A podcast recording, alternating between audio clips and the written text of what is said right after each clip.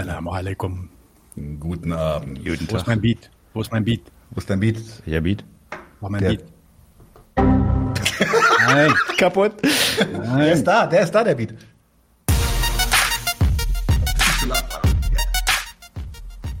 So, ihr Verrückten, was treibt euch hierher? Ich habe jetzt, heute habe ich eine total geile Story auf Instagram gesehen.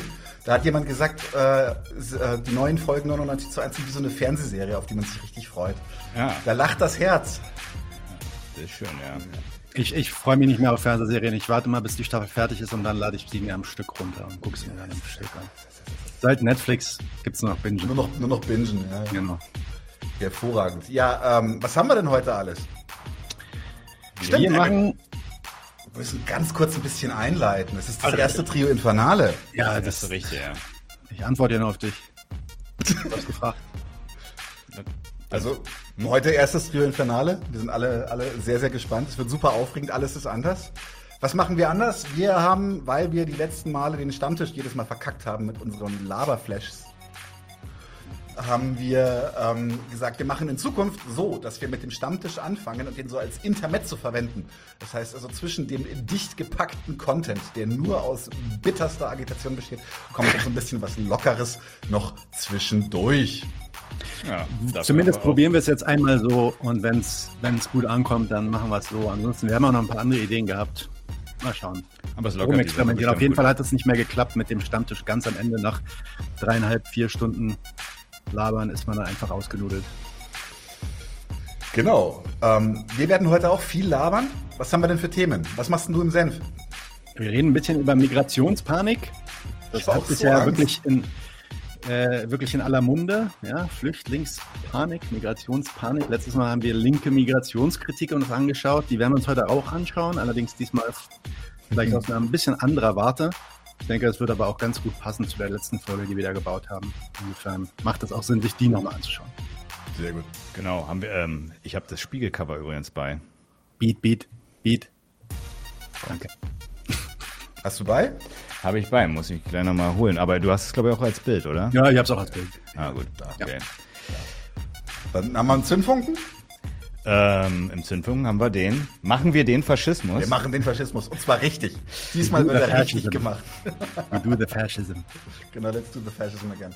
Ähm, genau, und dann haben wir noch, ähm, das Kulturgedöns ist heute ein, ein Kulturgedöns der, der kritischen Sorte, weil du kommst aus dem Meckern, du, du musst es einfach machen, das ist so ein, ja, wenn er genau. kann. Ich möchte erklären, warum die Musik der Antilopengang zu, zur Agitation dieses Nachkriegsdeutschlands und seinem staatlichen Antifaschismus sehr gut passt und warum die da auch zu Recht ihre Preise für bekommen haben. Das ist alles von der Kunstfreiheit gedeckt. Äh, das ganz sicher. Prost. Prost. Ah, Ich habe mein Getränk vergessen. Ja, da die Monetarisierung ja nicht an ist, haben wir uns gedacht, wir sind mal ehrlich und Genau. trinken einfach das harte Zeug gleich am Be Anfang. Belaya Berjoska. Russischer Birkenwodka. Mach die Lampen an, das ist zuverlässig. Ja, ja, wir haben noch viel zu tun, also passt auf. Ja, ja, nee, nee, nee. Ist, wir bleiben erstmal bei dem einen Gläschen. Juti. Ähm, dann Ja, starten. Stammtisch. Genau. Stamm, Stammtisch, naja, und, und wir haben noch einen Klassenkampfsport. Stimmt, den haben Nicht wir auch vergessen. Entschuldige, natürlich. Äh, wir reden mit der Fachgruppe Bildende Kunst, der Verdi. Eigentlich auch ein schönes Thema. Ziemlich unterrepräsentiert. Aber jetzt äh, mach, mal, mach mal die Mucke wieder aus. Flömp. Und wir starten den ersten von, äh, ich glaube, drei oder vier Stammtischen heute. Fünf.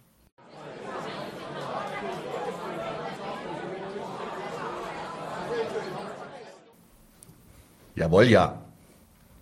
Wer fängt an? Äh, Ich kann anfangen, wenn ihr wollt. Fang mal an. Und zwar habe ich gestern über äh, Peter-BN, so heißt er auf Twitter, ähm, einen äh, Falzartikel zugeschickt bekommen. Das war der Titelartikel, glaube ich, gestern, bin mir nicht ganz sicher. Ähm, da geht es um den gegenwärtigen, ja, die gegenwärtige ongoing ethnic cleansing äh, in Armenien durch Aserbaidschan. Und der Text ist sowas von offen ehrlich, wollt, da wollte ich einfach mal zwei, drei Sachen hier vorlesen, ähm, weil die das Ganze schon wirklich, ähm, zumindest in Bezug auf Deutschland und die EU, sehr, sehr gut äh, fassen, äh, wenn auch affirmativ fassen. Ähm, der Text heißt Schmutziger Energielieferant und der Autor ist Reinhard Weser. Es ist ein halbes Jahr her, da hat Bundeskanzler Olaf Scholz Aserbaidschan als Partner von wachsender Bedeutung bezeichnet. Beim Besuch des aserbaidschanischen Präsidenten Ilham Aliyev in Berlin im März sprach Scholz über die Bedeutung des Landes für die Diversifizierung der Energieversorgung Deutschlands und Europas. Ähnlich äußerte sich im Juli 2022 EU-Kommissionspräsidentin Ursula von der Leyen. Nach einem Treffen mit Aliyev in Baku verkündete sie über Twitter, und jetzt Zitat, die EU wendet sich Vertrauen, dem vertrauenswürdigen, sorry, die EU wendet sich vertrauenswürdigen Energielieferanten zu. Aserbaidschan ist so einer. Angesichts des damals schon äh, absehbaren Endes äh, russischer Gaslieferungen in die EU unterzeichnete sie eine Vereinbarung über Gaslieferungen aus Aserbaidschan. Nun sehen die Europäer hilflos dabei zu, wie ihr Partner von wachsender Bedeutung, in Anführungsstrichen, und vertrauenswürdiger Energielieferant gerade die ethnische Säuberung Nagorny-Karabachs äh, betreibt.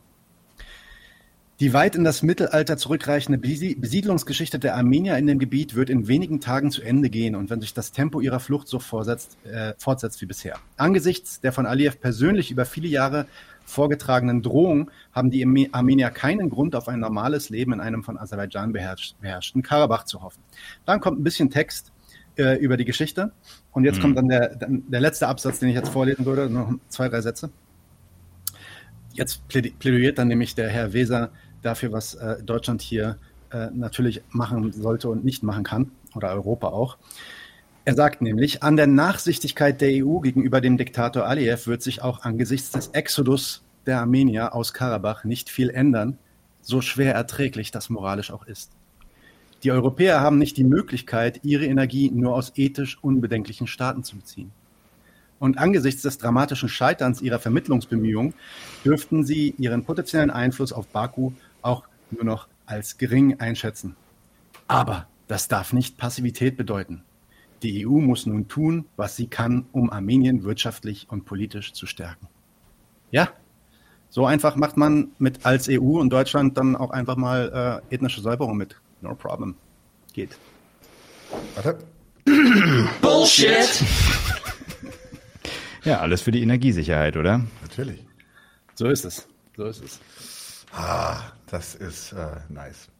Ja, ich habe äh, aus einer ähnlichen Kerbe auch was für uns. Zwar, ja. ich, äh, genau, also ich glaube, ähm, ich habe heute erst äh, irgendwo in irgendeinem Messenger eine Nachricht bekommen, dass man jetzt als Deutschland auch durchaus Sorge für Armenien tragen muss. Also offensichtlich sich eher um russisches Einflussgebiet kümmern muss, äh, wenn jetzt hier da so ein Konflikt ist. Ähm, mal sehen, was da noch kommt. Ja, ja, das war ja auch schon Inhalt unseres Interviews ähm, vor einem Jahr. Da haben wir, da gab es ja schon mal Angriffe auf Armenien. Und da haben wir auch darüber gesprochen, wie mit, mit dieser Konflikt, ne? Ähm, genau, wie, wie, dieser Konflikt, äh, der zwischen dem Westen und Russland da natürlich auch seine Rolle spielt, auf jeden Fall. Kann man sich anschauen. Mhm. Sehr gut. Oder jo. nicht gut. Jo, äh, ich habe ich hab hier was, äh, was von erlesener Blödartigkeit. Ähm, und zwar könnt ihr euch doch bestimmt noch daran erinnern, dass äh, jetzt, äh, ich glaube, das bei dem Staatsbesuch in Kanada haben sie die, hat die offizielle ukrainische Delegation äh, einem einen ähm, Waffen-SS-Veteran mit Standing Ovations gefeiert. In, in, in Kanada das? Oder? War das? Äh, ja, ja, ich glaube, ich kenne eben kanadischen, Par ja, genau, den Jaroslav Hunker. Ja? Der Hunker, der. Der Aber der ist ja auch uralt, oder? Der, der ist 96, also ja. Er hat ja, genug Zeit gehabt, um. Um nicht mehr Waffen-SS zu sein. Naja, um, um seine Fehler einzusehen und so. Genau. Und dann, dann hat dann hat dann auch ich muss vorsichtig sein mit dem Alkohol, da wäre jetzt gerade was gekommen, was mehr als eine Demotorisierungsfolge gehabt hätte. genau. abort, abort. Ähm, jedenfalls, was ich absolut großartig finde, ist, ist, dass äh, jemand jetzt den wahren Grund herausgefunden hat, warum die das getan haben. Also nicht, nicht den Zweck, sondern den, den, die Ursache des Ganzen. Mhm. Die Ursache ist nämlich eine gelungene FSB-Operation. Man sieht an den Fahnen dieses, dieses Kollegen hier, das ist, äh, äh, in seinem Ding ist, ist Fight Disinfo, Block Trolls, Ukraine in NATO und Arm Democracy. Wow! Ganz cleverer, bestimmt nicht nationalistischer Mensch. Und der schreibt gelungene FSB-Operationen. Zelensky applaudiert SS-Mann, ohne zu wissen, dass es dass eine SS-Mann ist. Mhm. Aha. Den Tagesordnungspunkt hat der Sprecher des kanadischen Unterhauses Anthony Rother zu verantworten. Und wer dem das Kuckucksei gelegt hat, sollte schleunigst die, sollten schleunigst die Behörden ermitteln. Also der geht tatsächlich eiskalt davon aus, dass das nicht nur irgendwie ein Lapsus war, sondern eine gezielte Bösartigkeit des FSB. Das finde ich das schon. Waren die, das waren die russischen Hacker. Genau. Das war, ja, das ist, die Rechtfertigung habe ich tatsächlich nicht gesehen, aber was bei Twitter auch ganz gut rumging, war die Rechtfertigung, ähm, dass die Einheit, aus der dieser Typ offenbar kam, ja nicht äh, die genozidale äh, Einheit war, sondern offensichtlich, was weiß ich, irgendeine harmlose SS-Einheit. Da gab es einen ganz schönen Tweet von jemandem, der hat so einen ähm, so einen SS-Stahlhelm praktisch fotografiert, in den Tweet gepackt und gesagt, oh, ich habe auf dem Dachboden meines Großvaters ein altes Werkzeug gefunden. Er muss wohl ein Elektriker gewesen sein. also, das widerspricht ja auch so schön, ne? Auf der einen Seite so zu sagen, irgendwie, ja, das war der Russe von außen, der, der, der Feind, und auf der anderen Seite, nee, nee, der, der Typ war irgendwie offensichtlich ein, ein harmloser, weiß ich nicht, Verwaltungsangestellter oder ja. sowas. Nightmare hat hier, hat hier einen schönen Einwurf. Nightmare äh, meint, dass, der hat bestimmt den Eiwanger gemacht. Wahrscheinlich genau, nicht er war bei der SS, sondern sein Bruder. Das sind Zwillinge gewesen. Sein, Sehr gut. Ja, hast du was, äh, du musst mir irgendwas, äh, irgend so eine Niete, die mir hier äh, der, der Nadim hier zugeteilt hat in der ja, hätten auch selber machen können. Ja, ja, alles gut, äh, genau. Der relevante Unterschied zwischen Fang einfach, genau, fang einfach mit Claudia Göring, äh, heißt sie so, Eckart? Ja, Claudia oder Kla Katharina, Katja? Katja ist das. Katja Göring, also ja. Warte, warte, ist das dieses, und, genau. Es ist mit, mit, wo sie mit Krupalla streitet über die... Über die? Diktatur. Die schöne Meinungsfreiheit. Die schöne, oh. Ja. Warte, da, Plem. Warte, ich mach's an, ich mach's an. Hört man den Sound, das müsst ihr gleich anfangen. Ja, ja. warte, warte, warte, warte, ich mach's an. Hier. Diktatur ist schon was anderes. Also man kann sagen, ich hatte eine schöne Kindheit, ja, würde ich für mich in Teilen jedenfalls auch sagen. Aber es war vollkommen klar, ich musste draußen was anderes sagen als zu Hause. Meine Eltern haben mir beigebracht, sag das bloß nicht, deine freie Meinung da draußen, das ist ein Problem. Ist doch heute wieder Und so. es war Nee, Doch. ich kann überall Ja, alles sagen. Wir sind ein freies Ja, Land. Sie vielleicht. können überall alles sagen. Nein, auch Sie können auch jedes Mal, jeden Tag überall alles sagen.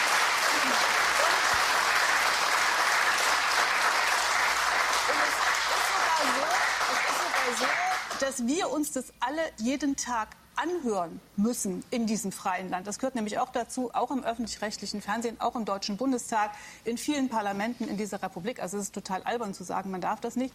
Und das andere ist halt, für die Diktatur gilt, es kann halt jeden Tag vorbei sein. Du kannst ein schönes Erlebnis haben, einen schönen Urlaub, eine schöne, was weiß ich, äh, in der Schule. In der Diktatur haben, hat man keinen schönen Urlaub. Du sagst einen falschen Niemals. Satz und schon bist du draußen im Gefängnis oder irgendwo. Und das ist der relevante Unterschied zwischen Diktatur und der Demokratie, die wir zum Glück haben. Und das gut, wie sie das relevant betont, als ob das wirklich die einzig, die ein, der einzig relevante Unterschied wäre. Da würde ich sie, glaube ich, auch nochmal hinsetzen und ein paar Supporte noch dazu sagen. Das, naja. Ja, nee, äh, fang ruhig an. Also, also Nee, nee, das ist dein Item. Du fängst mein, mein, okay. Mach mal deine Hausaufgaben. Ich mach mal, ja, okay. Also, also ist ja, ich habe es ja schon häufiger gesagt, ne? Auch bei dem äh, schönen Video mit äh, Axel Reitz und Philipp Schlaffer. Ähm, sich, ist immer wieder erstaunlich, äh, wie die Tatsache, dass man erlaubt bekommt, also dass man das Urteilen, was man sowieso den ganzen Tag macht, äh, erlaubt bekommt von diesem Staat und dafür auch noch dankbar sein soll. Also äh, das, das ist so das eine jetzt mal kurz zur Meinungsfreiheit. Man kann ja festhalten, ne, wenn klar, wenn du jetzt nehmen wir mal an im Iran äh, dich irgendwo hinstellst und sagst, äh, der Islam ist, ist eine Scheißreligion und äh, im Übrigen äh, bin ich auch noch homosexuell und find's ganz toll und da steht ein Wächter hinter dir, klar, weißt du, was passiert? Der sagt dann hier, Sportsfreund, das passt nicht und mag sein, dass das stimmt, was sie da sagt, nur daraus folgt ja erstmal auch nicht zwingend, dass du so wie hier praktisch die ähm, das Meinen erlaubt ist, dass du das dann, nur weil es da halt scheiße findest, kannst ja sagen, ähm, dass, dass du da gleich daraus das Lob folgst äh, auf das, wie es hierzulande dann tatsächlich vom Staat entsprechend eingerichtet ist. Also das ist schon mal das eine. Du merkst halt immer so, wenn, wenn, wenn die halt praktisch zur Rechtfertigung der Meinungsfreiheit hier müssen sie immer darauf verweisen, wie es ähm, im, im Schlimmeren ist. Ja, also so ein direktes Lob jetzt, so wie für das, was es hier ist, gibt's, äh, ist es gar nicht, sondern es ist einfach nur der Verweis, es kann auch schlimmer sein und heißt übrigens auch, Und das sagt sie, sagt sie auch selber oder praktiziert die Ampel ja auch, ähm, dass dieser Staat eben auch anders könnte. Dass er das nicht tut, ja gut, da wird er offensichtlich einen Grund für haben und das äh, erlebt man ja tagtäglich, wenn man halt äh, im eigenen Urteil halt darauf verwiesen ist, dass es eben nur eine Meinung ist. Von der Umsetzung bist du erstmal dem Grunde nach äh, getrennt. Wenn du die Mittel für deine Meinung nicht hast, du möchtest gerne reich sein und du hast die Mittel dafür nicht, ist schwierig. Aber und also da merkt man aber halt, okay, wenn der Staat das freie Meinen erstmal erlaubt, dann stört ihn das auch erstmal nicht. Und damit setzt er aber eben auch oder stellt er auch klar, dass er das, der Herr übers Meinen ist. Und äh, insofern stimmt es auch gar nicht so, was sie sagt jetzt nach der anderen Seite raus, dass der Staat natürlich dann auch die Begrenzung, Stichwort Volksverhetzung, hat die Ampel ja jetzt gerade erst verschärft ähm, von, einer, von einer gar nicht so, zu, so langer Zeit. Ähm, dass er eben auch die Grenzen dafür setzt und mhm. äh, dann entsprechend auch äh, sanktioniert. Klar, anders als im Iran ist alles keine Frage, ne? aber das äh, hat einen Grund und äh, ja, dass man dafür streiten sollte, ergibt sich jedenfalls nicht immer durch den Verweis auf, das, auf die schlimmeren Diktaturen. Und was du gerade noch gesagt hast, was ich halt wichtig finde, ist, ist das, was sie sagt, ist halt auch einfach faktisch falsch. Du hast genau das, was sie sagt, du darfst alles sagen. Nee, eben genau nicht so ganz. Da gibt es Grenzen und die sind auch Absicht. Soweit sie eben der Staat, der es erlaubt, definiert, genau. genau. Ja, du, also ich, man, kann, man kann schon, glaube ich, eingestehen, man darf schon scheiße viel sagen. Das Klar. darf man, durchaus. Man darf schon wirklich fast alles Es ist, bleibt ja folgenlos, ne? Also. Genau. Solange es eben folgenlos bleibt, solange du keinen Anspruch, Anspruch erhebst, es irgendwie in die Tat umzusetzen. Und das ist ja auch das, was den, ich weiß immer nicht, wie man diesen Scheißnamen ausspricht. Das ist Schrupalla oder wie heißt der? Krupalla? Krupalla. Okay, Krupalla. Ähm, was der Typ äh, was der Typ ja im Endeffekt dann auch moniert ist, dass der dann halt seine Meinung kundtut, ja, und dann gibt es halt sich Leute, die haben andere Meinung und sagen ihm Ruhe. Und da, das gefällt ihm dann doch nicht mehr. Äh, da will er dann nicht, dass die Gesellschaft sich irgendwie gegen ihn wendet, weil die halt ihre Meinung haben und nicht seine teilen. Ähm, ja. Ja. Gut. So, so viel zu einem Aufwärmstammtisch äh, und vielleicht fangen wir direkt an mit dem Senf, oder? Ja, ich schieße ab. So, Senf. Wir wollen über die neue Migrationspanik sprechen, so nennen wir jetzt diesen, diesen Senf mal. Und das hat ja wohl jeder mitbekommen. In den letzten zwei, drei Wochen ist das äh, äh, ja quasi Thema in allen Medien. Jeder Politiker muss sich irgendwie dazu äußern. Und da wollten wir vielleicht einfach mal einmal, einmal noch abbilden, was hier so abgeht, dann vielleicht ein bisschen Hintergrund geben, was da eigentlich, was da eigentlich draus zu lernen ist und auch ein bisschen darauf eingehen, wie dann Linke ähm, auf, auf die ja neue aufkommende Migrationspanik denn reagieren. Äh, ich habe auch übrigens gerade noch das letzte Video von Fabian Lehr dazu gesehen. Das fand ich auch nicht so gut, obwohl das schon ein bisschen besser war als das, was wir heute kritisieren. Aber das könnte ich dann vielleicht auch nochmal, könnte auch nochmal ein, zwei Sätze zu sagen später. Aber kommen wir jetzt erstmal zu der neuen Migrationspanik an sich. Nun hat es ja auch sogar Bodo Ramelow von der Linkspartei gesagt. Und damit ist es jetzt eigentlich auch eigentlich, weil es ja die Antifa-Partei, die Linke sagt, ist es amtlich.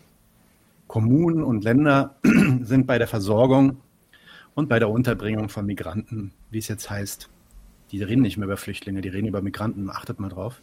Ganz oft wird über Migration gesprochen, sind die am Limit. Hier mal das erste Bild, das ist der Ramelow selbst, das ist schon ein paar Wochen alt habe ich mir also nicht ausgedacht. Ramelow sieht Thüringen am Limit, Zitat.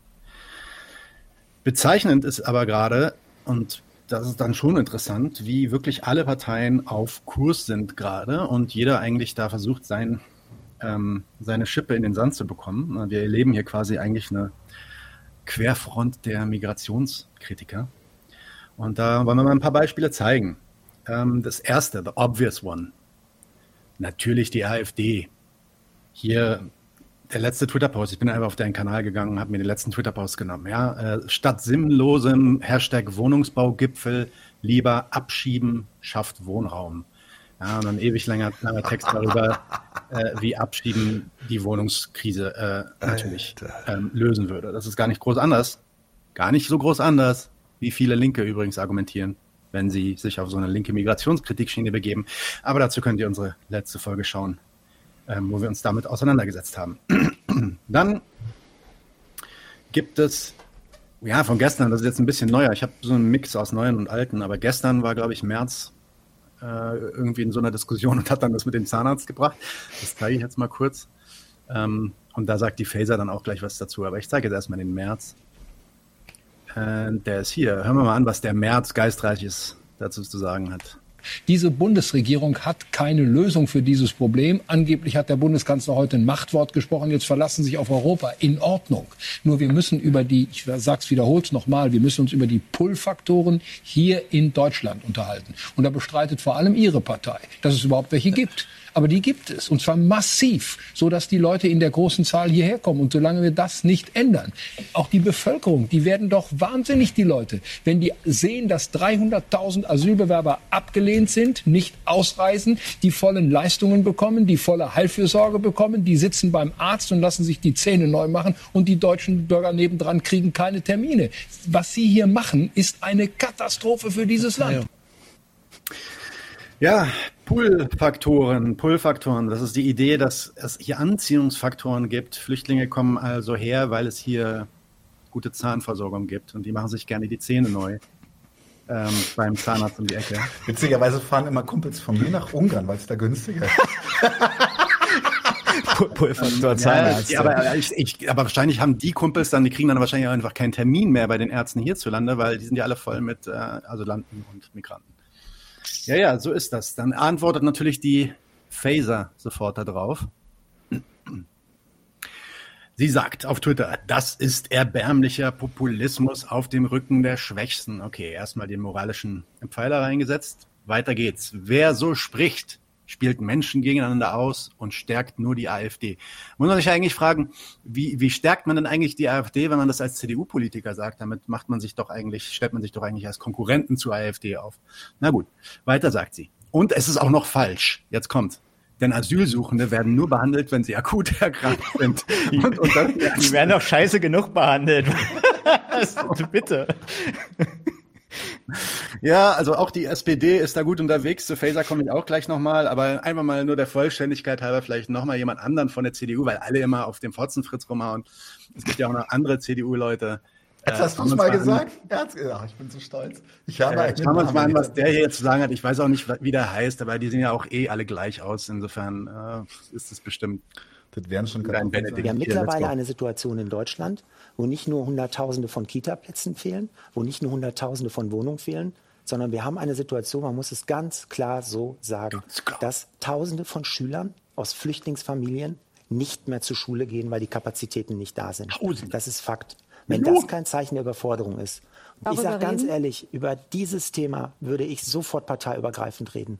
Dieses Thema geht mitten ins Mark unserer demokratischen Ordnung und des gesellschaftlichen Zusammenhaltes ja. in Deutschland. Ich sage Ihnen das ganz ehrlich. Alter, Wir bekommen ja von den Bürgermeistern, von den Bürgern, wenn Turnhallen gesperrt werden, die Kinder nicht mehr zum Basketball ja. gehen können. Wir sind ein tolles Land, was Humanität groß schreibt.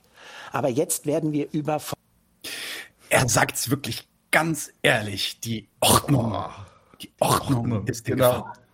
Was ist das so. eigentlich für ein Dialekt mit dem man Keine Ahnung. Aber ich meine, das ist direkt. Der kommt, der kommt aber, glaube ich, aus NRW, meine ich. Der Linde, Lindmann oder wie der Lindemann heißt der, glaube ich. Lindemann, genau, sagt Norbert gerade, ja. Jetzt haben wir die AfD gehabt, die CDU, ein bisschen die SPD angetatscht. Da wissen wir ja, die sind ja eigentlich immer schon so drauf gewesen. Ist ja nicht ewig her, dass der Seehofer sich noch gefreut hat, dass an seinem Geburtstag 69 Flüchtlinge abgeschoben wurden, an seinem 69.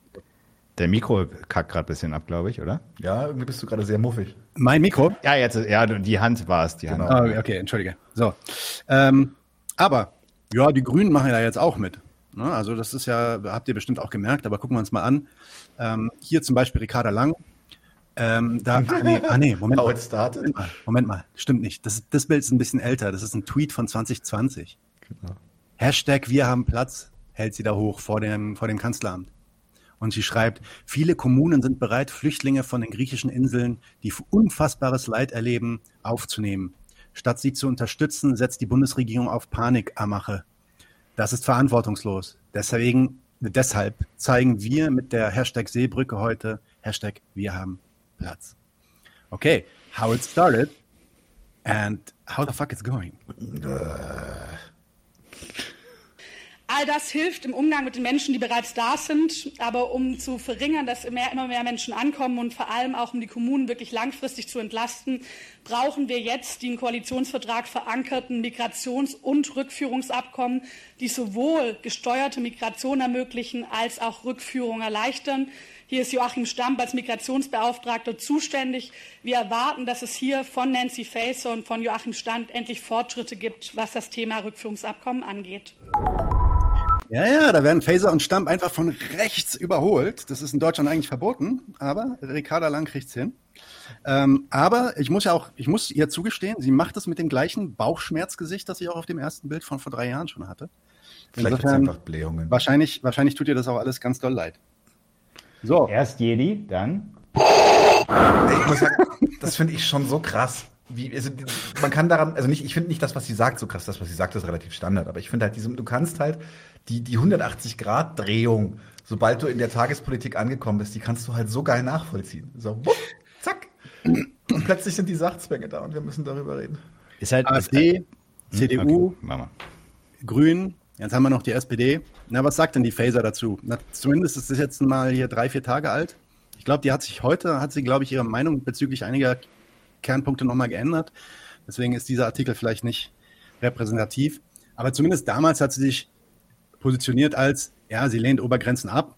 Obergrenzen ist ein Quatsch. Obergrenzen gehen nicht. Das ist gegen die Flüchtlingskonvention und ist auch alles unpraktikabel. Aber dass es da ein Problem gibt, sieht sie auch. Dass, es, dass wir nicht mehr können, dass es voll ist, das Boot, sieht sie auch, aber wir brauchen da eine europäische Lösung, quote unquote. Ne? Und damit äh, deutet sie dann immer darauf hin, was sie gerne von den anderen europäischen Ländern hätte, beziehungsweise mit welchen Mitteln sie, sie versucht, die auch unter Druck zu setzen.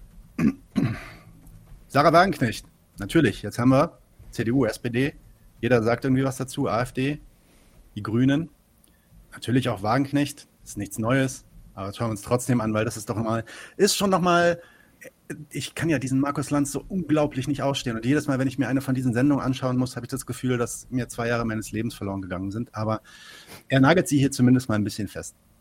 Also was ich sage ist, wir können nicht in aller Welt Kriege führen, dann Länder mit Sanktionen strangulieren und uns dann wundern, dass die Menschen dort fliehen. Okay. Sondern das würde ich verändern. Aber gleichzeitig würde ich eben auch sagen, wir hm. können nicht so viele Menschen aufnehmen. Das überfordert so, unser Land. Und deswegen wir müssen wir hier relativ restriktiv dann auch Aber wie Zuwanderung re regulieren. Genau, kon konkret, Frau Wagner, wie machen Sie das? Würde mich wirklich mal interessieren, weil so viele schon daran gescheitert sind. Ähm, wir können nicht Dänemark mit Deutschland vergleichen. Sind wir uns einig? Würden Sie, würden Sie die Sozialleistungen, das ist eine sehr interessante Frage an Sie, Sie sind ja noch in der Linkspartei, würden Sie die Sozialleistungen, würden Sie die runterschrauben? So wie die Dänen. Ja, ich meine, wenn man natürlich nicht, nicht, möchte, dass die Menschen kommen, dann muss würden man natürlich Sie? gucken, wer hat Anspruch auf Leistung und wer also hat keine. Also würden Sie die Sozialleistungen runterschrauben oder nicht? Ja, sicher, wenn es keinen also Asylanspruch gibt, dann kann man auch nicht in Deutschland soziale Leistungen beantragen. Das heißt, Weil niemand, diese Leistungen ja, werden von den Menschen in unserem Land bezahlt und aufgebracht. Und also, das ist ein Problem, wenn das überbordet, weil Sie das dann nur, einfach Sie die Menschen nur überfordert. denen, die Asyl kriegen, würden Sie die normale Leistung bezahlen. Also wenn jemand aus dem Iran flieht zum Beispiel, weil er mit der Todesstrafe bedroht wird, mhm. weil er politisch verfolgt ist, dann muss dieser Mensch Schutz bekommen. Und dann hat er auch ein Anrecht auf Asyl. Von allen, die kommen, Aber hat die ungefähr Menschen, ein Prozent kriegt einen echten Asylstatus. Ja, eben. Und das die heißt, Menschen, mich interessieren die, die, kommen, anderen 99 Prozent. Ja, die Was können die? nicht in Deutschland Leistung bekommen. Was ich meine, wir können doch nicht ernsthaft sagen, was kriegen die gar Frau Wagenknecht? Was kriegen die? Das würde mich wirklich ja, wer, interessieren, konkret. Sie sind ja jetzt nicht, Kanzler. Wenn wir, ich meine, das ist ja das Problem. Ein Land, wo man nicht Anspruch auf Leistungen hat, ist natürlich auch kein Zielland für Migration. Weil da geht man also, da nicht hin. Nochmal, Deswegen ist doch ganz Sie es doch einmal aus. Sie würden es Diejenigen, die tatsächlich verfolgt werden, die müssen Schutz bekommen und die müssen auch Anspruch auf Leistungen haben. Und die anderen 99 Prozent? Aber diejenigen, die aus Gründen der Wohlstandsunterschiede kommen, für diejenigen müssen wir in der Heimat eine Perspektive schaffen. Wir, also was ich sage ist, wir können nicht... Okay, also ich meine, am Ende muss man jetzt natürlich sagen, sie macht es auf jeden Fall eloquenter. Sie ist auf jeden Fall sympathischer vielleicht als ein Friedrich Merz. Wobei das ist eigentlich fast jeder, jede, jede Taube unter der Brücke in Berlin ist sympathischer als Friedrich Merz. Ähm, das ist so, dass du hast Maßstäbe. Die armen Tauben, ne? Die armen Tauben, hast recht. Ich, manchmal gucke ich mir die Schuhe von aber, unten, nachdem aber, ich was reingetreten bin. Das sieht dann aus wie Friedrich Merz. Sie sagt gar nicht so viel anderes, als Friedrich Merz hier sagt. Sozialleistungen für Leute, die hier sind, die nicht asylbedingt hier sind, die irgendwie hier sind, weil sie noch in einem Prozess festhängen oder eigentlich abgeschoben gehören, geht nicht mehr. Und ja, wenn man sich als so ein Land etabliert international, das wo bekannt ist, dass wenn man hierher kommt, man gar nichts kriegt, außer man hat Asyl, dann kommen die auch nicht mehr. Ja, das ist genau dieser Pull-Faktoren-Quatsch. Klar. Mhm. Okay, ähm, machen wir weiter. Das sind jetzt die Parteien gewesen, die haben wir durch. Natürlich kloppen auch die Medien mit. Alle am allerbesten natürlich dieser Spiegelartikel oder Leitartikel da drin. Ich habe mir den auch durchgelesen. Wer, wer sich das mal anschaut, der Artikel ist so unglaublich hohl. Er folgt einer Person, irgendeinem Bürgermeister von irgendeiner Gemeinde und dann folgt er noch so einem 19-jährigen Flüchtling in Lampedusa und sagt im Endeffekt, ja, Deutschland probiert es, aber kriegt es irgendwie nicht hin und Europa kriegt es nicht hin, aber das wird schon alles und alles ist auch nicht schief gelaufen. Also, kann sich nicht wirklich festlegen, ist ein ziemlich langweiliger, blöder Artikel.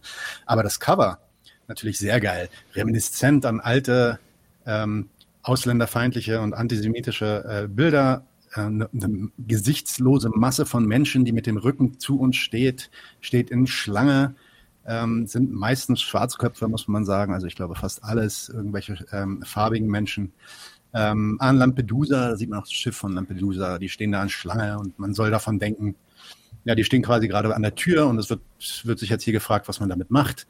Das Cover selbst hat dann den Titel Schaffen wir das? Unten drunter steht dann nochmal Fragezeichen der deutsche Streit über die Asylpolitik. Über den Streit steht ja gar nicht so viel drin, also den Artikel solltet ihr nicht lesen, aber wenn man dieses Cover an einem Kiosk liest, weiß man schon, was Thema ist in der Bundesrepublik. Ganz random vorgestern auf die Tagesschau gegangen, erster Artikel auf Website Tagesschau. Wie geht's weiter in der Migrationspolitik? Und natürlich muss man dort bewaffnete Leute sehen, bewaffnete Polizisten. Man sieht nicht mal den Köpfe, sondern man sieht bloß die Knarren an deren Gürtel und ein Polizeihalsschild in der Hand ist schon immer interessant, was diese Bilder alles so tun. Naja, ähm, ein letztes vielleicht, noch so ein kleines Video auch aus der Tagesschau. Das ist schon wieder ein bisschen älter, das ist glaube ich eine Woche alt, aber passt trotzdem ganz gut. Da kann man auch mal gucken, wie mit dieser gezielten ja, Panikmache, muss man schon, würde ich schon nennen, umgeht hier beziehungsweise wie man das zustande kriegt. Schauen wir uns mal an. Angesichts weiter steigender Flüchtlingszahlen warnen immer mehr Bundesländer vor einer drohenden Überlastung. In Thüringen seien die Kommunen bereits am Limit, sagte Ministerpräsident Ramelow der Rheinischen Post. Niedersachsens Innenministerin Behrens sprach von einem erwartbar schwierigen Herbst. Besonders spürbar ist die wachsende Zahl an Migranten schon jetzt in Grenznähe, wie etwa im sächsischen Vogtland. Solche Treffen im sächsischen Vogtlandkreis musste es jahrelang nicht geben. Nun aber hat das Landratsamt wieder einen Asylkrisenstab eingerichtet. Es geht um die Unterbringung geflüchteter Menschen, von denen hier im deutsch-tschechischen Grenzland zuletzt wieder deutlich mehr ankamen. Etwa 1700 Geflüchtete gibt es derzeit im Landkreis. Ab 2000 werde es richtig schwierig, sagt der Landrat. Für unbegleitete Minderjährige, die sogenannten UMAs, gäbe es jetzt schon keine weiteren Kapazitäten. Im Bereich UMA. Wie die Leute, wie die Leute sich auch immer, wie die Leute sich auch immer diese Kürzel ausdenken müssen. Das sind jetzt UMAs, ja, unbe unbegleitete minderjährige Ausländer vielleicht oder so. Naja, ähm, für die Leute, die das Video nicht gesehen haben, da ging es eigentlich, da, um den Text ging es gar nicht, sondern dem, um das Video ging es deswegen, weil, naja, nachdem man die Deutschen gesittet um ihren runden Tisch sitzen sieht mit Laptops und, und Papieren vor, vor ihrer Nase, diskutieren das Problem der Migration, hat man das nächste Bild direkt einfach zwei Kopftuch tragende junge Frauen, die über die Straße laufen, was an jeder Ecke in Berlin irgendwo der Fall sein könnte. Aber das sind, da soll man jetzt wohl an Migra Migranten denken. Ist interessant, dass dieses Bild gebracht mhm. wurde. Und dann zwei Bilder weiter ja, Gesichts, wirklich wortwörtlich gesichtslose Mensch, äh, Männer, schwarze Männer. Man kann trotzdem erkennen, dass es schwarze Männer sind, aber die Gesichter von denen sind weggepixelt, die irgendwie an so einer Bushaltestelle rumlungern oder vor so einem Einkaufszentrum miteinander reden. Also auch da wieder die Bedrohlichkeit schon in den Bildern. Naja, die Medien setzen hier also die gemeinte Bedeutung differenziert ins Bild und die Tagesschau zoomt dann auch, wie, wie gesagt, gekonnt auf die Kopftuchträgerinnen und dann später, also wenn man sich die Sendung dann später anguckt, man sieht sie eigentlich auch fast jeden Tag, hat man immer dann auch irgendwelche Bilder von überfüllten Hallen, wo ganz viele schwarze Männer zusammengefecht drin sitzen und eigentlich nur noch warten, dass sie da ausbrechen können. Man muss ja sagen, dass bei dieser ganzen Panik, und das ist auch was, was ich dem Fabian Lehr zugestehen würde mit, seinem, mit seinen ähm, Vorschlägen da, wie man damit, wie man das inter zu interpretieren hat, an der ganzen Panik lässt sich eigentlich kein wirklich zumindest zahlenmäßiger Grund feststellen. Ja? Der lässt sich nicht ab, ableiten zum Beispiel an der Anzahl der Asylanträge, die zwar schon im Vergleich zum Vorjahr, also das Jahr, dieses Jahr ist ja noch nicht vorbei, ja, Wir sind noch unter dem, was letztes Jahr reinkam. Aber äh, schon äh, im Vergleich zum Vorjahr im selben Zeitraum leicht angestiegen ist, ja, oder ist, glaube ich, auch signifikant angestiegen. 40 oder 50 Prozent sind schon auf jeden Fall mehr. Mhm. Aber wenn man sich die Overall-Entwicklung anschaut, dann sind wir bei weitem, bei weitem unter dem, was irgendwie 2016, 2015 ähm, noch Sache war hier. Ja. Ähm, gleichzeitig auch wenig, immer noch weniger als, ähm, als letztes Jahr. Mal schauen, wie sich das entwickelt. Andererseits kann man jetzt mhm. natürlich auch einwenden, na gut, das sind ja jetzt hier ähm, nur Zuwächse. Die Entwicklung der Asylanträge letztes Jahr, dieses Jahr gab es 200.000, also 200 mehr Asylanträge hier, 200.000 mehr Asylanträge hier in Deutschland. Aber vielleicht ist es ja jetzt auch die, die Zahl insgesamt, die das Problem ausmacht. Da kann man sich ja mal die Zuwandererzahlen angucken. Also wie viele Leute sind tatsächlich nach Deutschland hinzugewandert? Und das geht jetzt von 1991 ähm, bis 2009 ungefähr ziemlich relativ drastisch runter. Ja. Ähm, da haben wir dann jährlich, ich sag mal hier 2009, jährlich haben wir so 660.000 pro Jahr, die zuwandern. Und dann gibt es einen kontinuierlichen Anstieg von 2009 und der kulminiert an einem drastischen Anstieg dann natürlich 2015, 2016. Ähm, dort haben, sind wir dann bei 2,1 Millionen Zuwanderern in diesem Jahr. Danach fällt alles wieder genauso drastisch wieder ab und landet bei ja, weniger als wir noch 1992 hatten, ungefähr so bei dem Durchschnitt von 1993, nämlich 1,1, vielleicht 1,2 Millionen im Jahr 2020. Und dann gibt es einen Riesensprung von dort auf 2,6 Millionen. Ja, was war das? Das waren natürlich die Ukrainer. Im Jahr 2020 23, äh, vom Jahr, vom März mhm. 2023 bis zum August jetzt hatten wir über 1, ja, ja, sagen wir über eine Million Ukrainer, die insgesamt schon hierher gekommen sind. Über die Ukrainer spricht in dieser ähm, Debatte allerdings so gut wie niemand. Mhm. Die sind ja nämlich ein ganz anderes Thema. Die fallen ja nämlich tatsächlich auch nicht unter dieses äh, sogenannte Asylbewerberleistungsgesetz. Sie beanspruchen weder Lager noch beanspruchen die Gesamtunterkünfte äh, Gemeinschaftsunterkünfte. Die beziehen auch keine Gutscheine, wie es die armen Schweine aus Orient und Afrika tun. Ukrainerinnen haben Anspruch auf Bürgergeld, Wohngeld, Gesundheitsversorgung und können sich ihren Wohnort und Wohnraum im marktwirtschaftlichen Sinn also wirklich frei wählen. Insofern ist bei den 1,1 Millionen Leuten, die jetzt mittlerweile ankommen, niemand so richtig am Limit. Scheint zumindest von keinem Limit die Rede zu sein und scheint auch niemanden zu besorgen. Auch übrigens in meiner Umgebung. Nachbarn, die sonst auch sehr aufgeregt sind über Verhalten von irgendwelchen Migranten, habe ich noch nie schimpfen sehen über die bösen Ukrainer. Aber vielleicht ist das auch nur meine anekdotische Erfahrung. Außerdem und natürlich zentral fliehen die vor einem Krieg. Und dieser Krieg, der impliziert, weil das halt auch unser Krieg ist, unser deutscher Krieg, der impliziert dann auch schon das ganze Mitgefühl, dass der gesamte deutsche Planet dem dann auch zu widmen hat. Du wirst gerade wieder ein bisschen schlecht mit dem Mikro. Gerade weil es dann doch irgendwie schon wieder sein Krieg ist. Bin ich besser? Ja. So, ich versuche mal näher dran zu sein. Hm. Äh, wo war ich? Wo war ich? Wo war ich? Unser Krieg. Ja, unser Krieg, genau. Also, obgleich der Widerspruch zwischen problemloser, unbegrenzter Aufnahme von über einer Million ukrainischen Flüchtlingen ohne individuelle Verfolgungsgeschichte einerseits und vergleichsweise geringen Flucht- und Asylsuchenden andererseits allseits bekannt ist. Die Parteien, Bodo Ramelow, die Tagesschau und ihr Publikum wissen genau, wer hier das Limit sprengt. Ist ganz klar von vornherein, wer hier zu viel ist. Und das können die alles darstellen, ohne rassistisch verpönte Begriffe zu benutzen. Gar kein Problem. Auf dieser feinen Grundlage befeuern Nachrichten und Parteien die deutsche Lieblingslegende vom überforderten Staat. Der kann nicht mehr. Und damit treffen sie natürlich den Nerv des Publikums vor allem der umworbenen Wähler, um die es eigentlich geht. Diese sind dann auch ganz der veröffentlichten Meinung, dass man gegen Krieg, Teuerung, Krise etc. nun mal nichts machen kann. Das ist nun mal so. Außer eben durchhalten, zusammenhalten. Und Aber nicht ganz zusammen, also nur untereinander, nur im Nationalen wir zusammenhalten? Natürlich, wir zusammen. Und gerade deshalb, also weil alle unerträglichen Opfer für diesen, für den staatlich verordneten Kampf von den teuren Knechten und Mägden doch getragen werden sollen, wendet sich dann auch die Volkswut gegen was anderes. Nämlich gegen jene, die nichts zum nationalen Erfolgsweg beizutragen haben. Tatsächlich nichts beitragen, sondern erstmal nur Kostenfaktor sind. Diese Wut, deren materielle Grundlage die herrschenden Lebensumstände sind, die ich versucht gerade, die ich schon gerade versucht habe äh, zu umreißen, worum es da geht, verursacht von ihren Eliten und gedeutet von ihren Medien, wendet sich allerdings in einem Maße der rechten Alternative zu, nämlich der Alternative für Deutschland. Da ist die Partei, die greift diese Wut ab.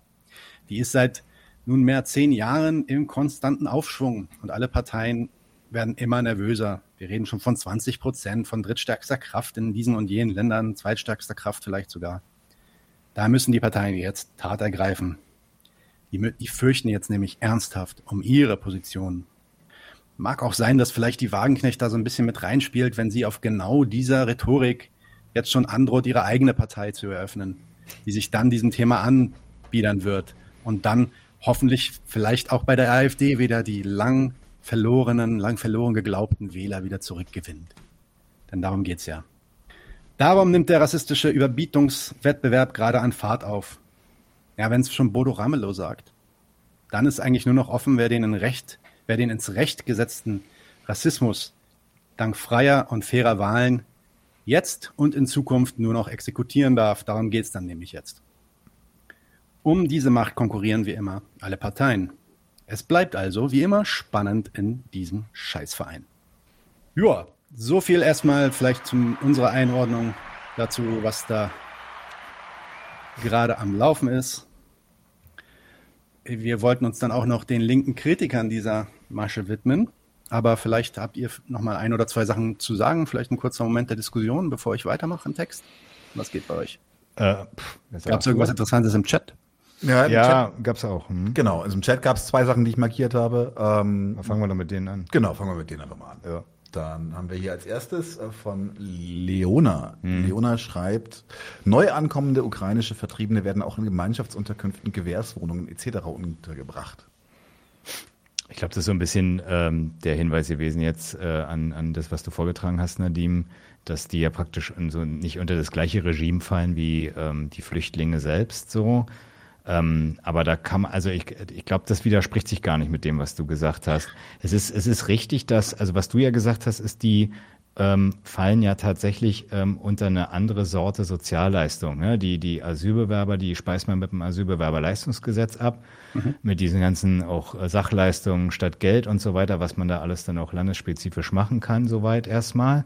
Ähm, das, das wolltest du jetzt vor allen Dingen erstmal sagen, ne? Also, dass, dass äh, diejenigen schon erstmal einen anderen Behandlungsstatus kriegen und den Grund hast du ja auch genannt. So, das muss jetzt sich aber nicht beißen damit, dass wenn die ankommen, erstmal tatsächlich nicht, un, dass sie vielleicht zumindest als erstes äh, in, in, in eine ähnliche Situation erstmal bei der Unterkunft geraten wie auch andere äh, Asylbewerber. Das muss sich erstmal nicht beißen. Aber dadurch, dass sie halt unter äh, das äh, Regime des äh, Sozialgesetzbuches 2 fallen, also wie praktisch jeder deutsche Arbeitslose, der jetzt keinen Anspruch mhm. auf andere Leistungen genau. hat, kann, können sie durchaus äh, ebenfalls auch durchaus, wenn sie eine Wohnung finden, beziehen äh, und die beziehen können. Und ich meine, es ist nicht überall wie in Köln und Berlin, dass man jetzt nicht äh, keine Wohnung mehr findet, praktisch hier auf dem Markt, sondern insbesondere in der Provinz und so kann, ist das manchmal ja durchaus noch möglich.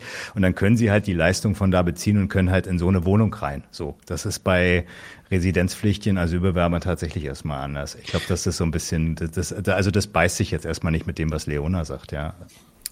Also im, im Sinne von, vielleicht habe ich das auch einfach falsch formuliert, im Sinne von, dass sie auch da untergebracht werden, wenn sie noch nichts anderes haben oder untergebracht werden können. Das denke ich schon. Eine ja. Frage. Ja.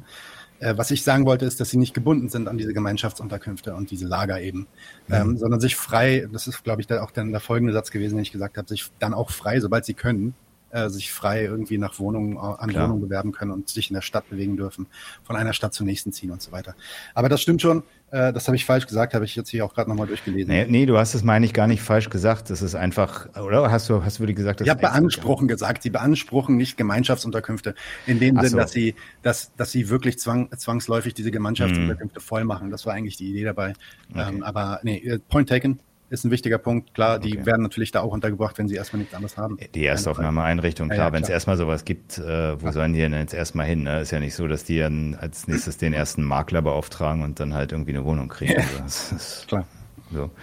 Okay, äh, ich habe ich hab nur einen Punkt, ähm, was ich habe vorhin, bevor wir hier, bevor du gekommen bist, noch so eine Phoenix-Sendung von gestern gesehen. Da fand ich auch schon den Sprachjargon mittlerweile hochinteressant. Da ging es äh, um die Debatte, dass der Kanzler ein Machtwort und äh, Führung, Führung äh, äh, gelobt und ausgesprochen hat und äh, die Grünen wohl den kürzeren gezogen haben, insbesondere jetzt bei der europäischen Flüchtlingspolitik. Ähm, und es war krass. Also der, der, der Sprecher hat dann auch gesagt, ja, jetzt äh, will die Bundesregierung weiter das GEAS vorantreiben und äh, dann dürfen Flüchtlinge auch länger in diesen Grenzzentren in, interniert. Das wurde, das ist das geht, das ist jetzt jedenfalls ein Sprech, der nicht mehr nur von äh, entsprechend Rechtsradikalen äh, geführt wird im Mund. Das ist äh, hoch fand ich fand ich interessant. Ist schon krass. Ja.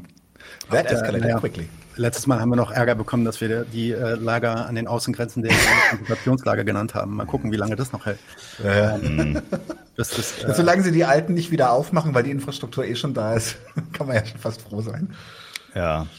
Eine Sache ist mir noch irgendwie als letztes, irgendwie, jetzt können wir noch mal kurz, äh, die Debatte lief auch auf Twitter. Ist denn das wirklich ein Unterschied von der Ricarda Lang, als sie noch wir haben Platz darum ge, Nein.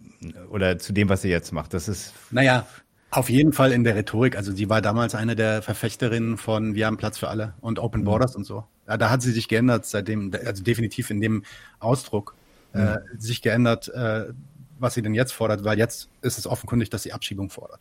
Das ist schon Rückführungen. Rückführungen. Abschiebung. Ja, Rückführung, whatever. Fuck off. Naja, sie hat halt damals äh, den Idealismus genährt, ähm, dass wir das äh, tatsächlich, dass wir eben, dass wir als, als dass unser Land halt äh, zuständig ist und das schaffen kann und groß genug ist, praktisch äh, solche Probleme auf der Welt zu bewältigen und hat, da, hat da praktisch genau jetzt auf der Seite der, der Regierung dann halt offensichtlich real jedenfalls eingesehen, ja. dass das aber eben auch Grenzen hat und die fordert sie jetzt ein. Ja. Ähm, aber das ist, meine ich, auch keine Differenz jetzt in ihrem, in ihrem ja, in, ihr, in ihrem Anspruch äh, an unser Land. Das war eben, vorher hatte sie diesen Anspruch, diesen hohen Anspruch da mit diesem Hashtag und äh, jetzt hat sie halt praktisch realiterweise eingesehen, dass das, äh, dass das eben auch Grenzen hat und da muss man eben auch äh, diese Grenzen setzen. Also ich meine so auch, ne, also ich meine, da hat sich, also, was, also viel geändert hat sich da tatsächlich nö, nö, vom Standpunkt ja, zur Ordnung jedenfalls nicht so, ne? Ja, ich, ich würde sogar sagen, dass fast alle, die ähm, die Open, Hashtag Open Borders schreiben und das als einen realen Aufruf sehen an ihren Staat. Also die meinen damit nicht, schaffen wir alle Staaten ab, keine Grenzen mehr. Ja, das ist ja, das wäre ja nochmal, das wäre ja nochmal vielleicht eine andere Position, die man diskutieren könnte. Nee, die mhm. meinen schon, wir, wir Deutschländer, wir, wir ja, ja, doch, doch, Deutschländer, europäische Länder, wir Deutschländer, wir brauchen keine Grenzen, die Leute können ja einfach kommen. Äh, wir haben dafür die Fähigkeiten, gar kein Problem. Das ist ja auch ein bisschen dann gewesen, der Talk von äh, Fabian, auf den ich vielleicht später nochmal ein bisschen komme. Mhm. Ähm, und der, dieser Anspruch, dass man, dass man da quasi als der bessen, besser, bessere Regierende reingeht und sagt, nee, das geht doch eigentlich hier. Ne? Wir können, wir können das doch hier in Deutschland, in unserer Gesellschaft, können wir das so durchziehen. Ja, der wird dann halt eines Besseren belehrt, ähm, aber die Basis, die dahinter steht, nämlich der, dass man den Laden eigentlich nur re besser regieren möchte, die ist dann natürlich immer noch gegeben. Und das war bei ihr von Anfang an so. Insofern ist das eine Kontinuität, das finde ich aber auch so gut an diesem Spruch, how it started, how it's going. Mhm. Ähm, weil die Konsequenzen daraus sind schon äh, sichtbar. Und übrigens, was wir, wir haben Platz vielleicht auch nochmal inhaltlich bedeutet, um das auch nochmal vielleicht so ein bisschen, wie sagt man hier im neuen jugendlichen Internetjargon, zu, zu die Banken, ja. Was heißt denn, wir haben Platz? Wir haben Platz, dass du ein Asylverfahren durchläufst und wir mal gucken können, ob wir sagen, du darfst hier bleiben oder nicht. Das ist, das ist damit am Ende gemeint, ne? Was anderes. Also. Ja, im Idealismus, ich weiß nicht. Ich glaube, also, ich, ja, weiß nicht, also, sie, ich weiß nicht, ob sie so eine war, aber die meisten, die ich kenne, die so reden, die sind eher so, Open Borders, Love, Peace, jeder kann herkommen, so, weißt du, Multikulti, geil. Würde ich auch nicht bestreiten. Also ich habe da auch äh, mal was äh, noch, in, in, als, als ich diese GEAS-Sache mit, mit Ari gemacht habe, da auch nochmal bei der Grünen Jugend irgendwas in Baden-Württemberg nachgelesen. Die sind dann, sagen dann schon, die, die es zumindest bisher geschafft haben und nicht ertrunken sind, die äh, sollen dann auch nicht wieder, die sollen dann auch nicht wieder abgeschoben werden, wenn sie jetzt gerade mal eine Ausbildung angefangen haben und so. Also das ist ja so ein Moratorium für Abschiebung im Sinne von, wer hierher kommt, der soll auch hier bleiben. Das gibt's auch in dem demokratischen ja, Spektrum. Ne? Ja. Aber, aber jetzt erstmal dem Grunde nach, was bedeutet das für den, der es bis hierher schafft? Er, er läuft das Asylverfahren durch. Genau. So, ja, da, da ist das überhaupt nicht garantiert, ob, ob, der, ob, ob hier Platz ist oder nicht. Da kann auch irgendwie das Abschiebegefängnis der Platz mhm. sein. Ja? Also das, ja. Lass uns mal, lass uns mal weitere Kommentare. Ja, sorry. Ich bin auch fertig. Ja, äh, wir haben einen, den ich nur kurz anreißen möchte, äh, von Michael Stiepe. Der sagt, das ist Existenzminimum. Uff, der bezieht sich auf Sarah Wagenknecht. Schön mhm. verfassungswidrig, Sarah. Und da möchte ich einfach nur kurz das Urteil monieren. So, ist, ist, wenn es nicht verfassungswidrig wäre, wäre es dann in Ordnung, was sie sagt? Das ist, mhm. was, du, du, er argumentiert gerade mit der gleichen Herrschaft, die diese Situation überhaupt herbeiführt ja. und sagt, naja, das war jetzt aber quasi übers Ziel hinaus. Ja? Und das, äh, also zumindest steckt das in der Aussage drin. Ich glaube nicht, dass das so gemeint war, aber überleg dir deine Wortwahl ein bisschen besser, weil das ist Quatsch. Existenzminimum ist auch immer ein Zynismus. Ja, ne? ja. Also das jetzt mal, äh, na, also wenn der Staat praktisch äh, dir definiert, was du zum Überleben brauchst, äh, ist ja nichts Schönes. Weiß ja auch jeder, der den es betrifft. So. Wir haben mehrere, also wir haben noch, wir haben noch drei, die ich äh, sehr gerne durcharbeiten möchte. Und zwar der hier. Ole Tholen schreibt, ist der Hauptpunkt, warum Staatsmacher derzeit so wegen Migranten rumheulen, nicht, dass sie ihre Grenzen nicht dicht bekommen, sprich ein Stück weit Souveränität einbüßen? Also erstmal ist es einfach, wie gesagt, rein statistisch gesehen nicht der Fakt, dass jetzt gerade irgendwie wir überlaufen sind. Das ist einfach ein, das ist ein wirklich, wirklich eine Lüge. Ja, so ist das mhm. nicht. Mhm. Dass gerade irgendwie der Hahn aufgegangen ist und jetzt plötzlich krass viele mehr kommen. Und da hat der Fabian Lehr dann auch in seinem Video recht gehabt. Das ist Unsinn. Jetzt kann man natürlich sagen, wir haben vielleicht ist ein Punkt erreicht, wo das fast quasi zum Überlaufen gekommen ist. Es sind ihm jetzt zu viele irgendwie, ja. Ähm, dass seine Souveränität eingeschränkt werden würde. Also das muss mir noch mal jemand erklären, wie das funktionieren soll. Wie jetzt irgendwie 200.000 Ausländer, die an der Gesellschaft nicht teilnehmen dürfen, von Militär in, äh, in Hallen zusammengepfercht äh, werden, äh, Frontex noch auf dem Nacken haben, wie die in der Lage sein sollen, die deutsche Souveränität, die Staatssouveränität irgendwie anzugreifen. Das würde ich gerne mal verstehen. Naja, also, die, also mit, mit dem Argument, also erstmal kann man ja festhalten, mit dem Argument sind sie auch schon 2015 gekommen. Ne? Da sei unkontrollierte äh, Zuwanderung mhm. gekommen und äh, wir sind ah, gar nicht mehr Herr. Völkische Souveränität.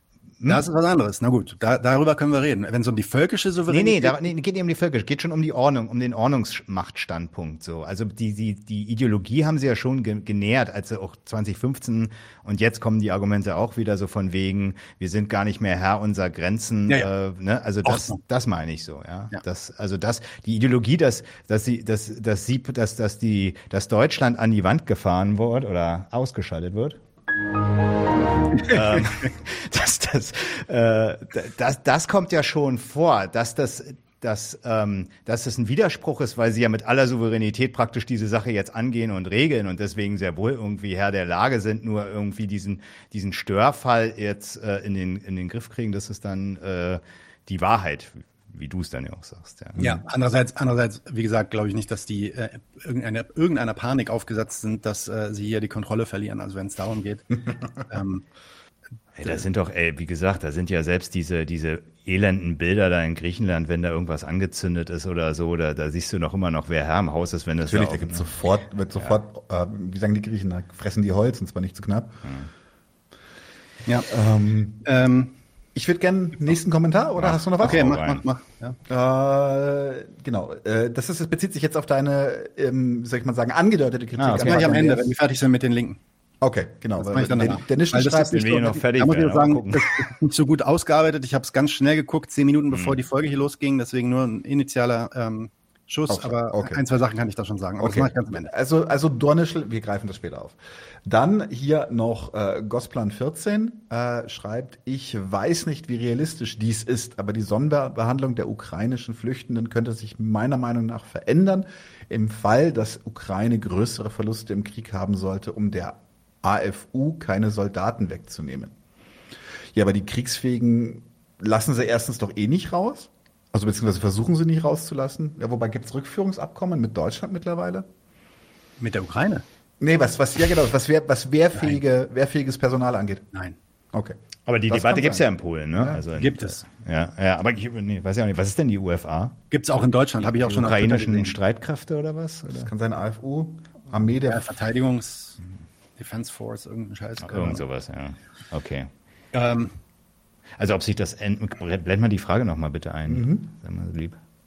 So, ist, ja, so, ja, das ist ausges aus, ausgeschlossen ist das definitiv ja. nicht. Wenn, aber ich, also wenn hier wehrfähige Männer äh, unterkommen, Ja, andererseits muss man sagen, also es ist zumindest gegenwärtig so, dass die Ukraine schon jetzt unglaublich viele äh, Verluste hat. Also die Szene, dass hier in Deutschland dann Männer zusammengepfercht werden und in die Ukraine an die Grenze geschickt werden, das, das, das wäre eine krasse Szene. Also wenn das passiert, dann machen wir noch mal eine Folge zu. Mhm. Ähm, also ja, wie realistisch ist das, weiß ich auch ist nicht. Momentan klar, jedenfalls nicht Debatte, ne? Ja, unmöglich ist es nicht. Ja. Es ist, auch, es ist ein bisschen, es ist auch ein bisschen müßig die Spekulation. Ja, es ist so okay. Ja, ja may ja. happen.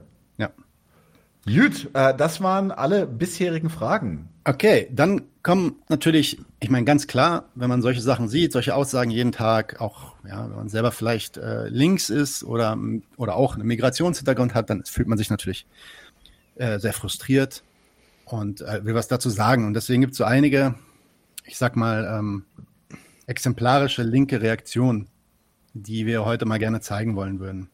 Ähm, ja, ich, ich, ich schieße jetzt erstmal die erste ab und dann sage ich mal auch noch mal ein bisschen Disclaimer dazu, dass es jetzt nicht darum geht, das alles komplett zu zerschießen, sondern vielleicht einfach mal, dass diese Leute sich auch drüber nachdenken, äh, sich auch drüber bewusst werden, was sie für Argumente nutzen, ähnlich wie Daniel es gerade zu dem, zu der Verfassung gesagt hat, dass bestimmte Argumente halt den, den, den Unterbau der anderen Seite, die sie eigentlich kritisieren wollen, eigentlich nur affirmieren.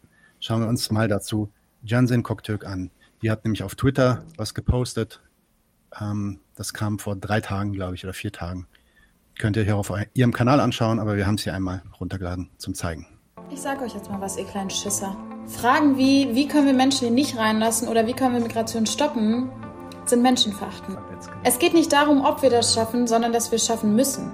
Migration wird sich nicht stoppen lassen, auch nicht durch perverse Asylreform oder durch Frontex. Der Überlebensinstinkt der Menschen ist viel stärker als eine Asylreform oder Frontex oder irgendein Grenzschutzverfahren. Menschen werden sich weiterhin in Boote setzen und es werden unfassbar viele Menschen weiterhin sterben. Anstatt sich die Frage zu stellen, wie können wir das verhindern, müssen wir uns die Frage stellen, wie können wir Migration langfristig in unsere Gesellschaft integrieren. Wir könnten beispielsweise aufhören, lebensweltliche Grenzen zu setzen, sodass die Menschen sich integrieren können und eben nicht zur Last werden. Und auch Last oder Ressource ist so entmenschlichend. Und was genau wollen wir eigentlich verteidigen vor diesen Menschen? Das sichere Europa, das historisch erst entstehen konnte, indem es andere Länder unsicher gemacht hat und unterdrückt hat? Und jetzt sage ich euch noch was, ihr Schisser. An alle Menschen, die gegen geflüchtete Menschen hetzen. Eure Situation wird nicht schlechter, weil mehr Menschen hinkommen. Und jetzt noch besser, hört zu. Eure Situation wird auch nicht besser, wenn weniger Menschen hinkommen. Eure Situation ist scheiße, weil in diesem Land die sozialen Fragen nicht angegangen werden. Das Einzige, was wir gerade tun, ist es, Menschenrechte zu verletzen und keine richtigen Lösungen zu finden, keine langfristigen Lösungen anzubieten. The cringe is strong. Naja, also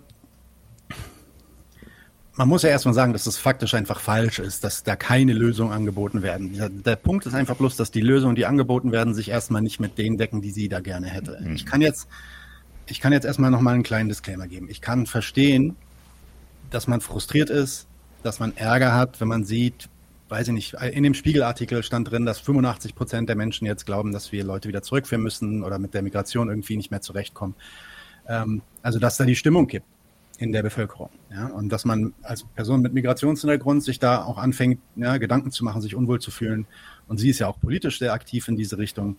Ja, kann verstehen, dass sie da sauer wird. Ich kann sogar diese zugegebenermaßen recht peinlichen, aber trotzdem verständlichen Vulgaritäten da verstehen, kleiner. wo sie sagt, du Schisser und so weiter. Ja? Bisschen kleiner.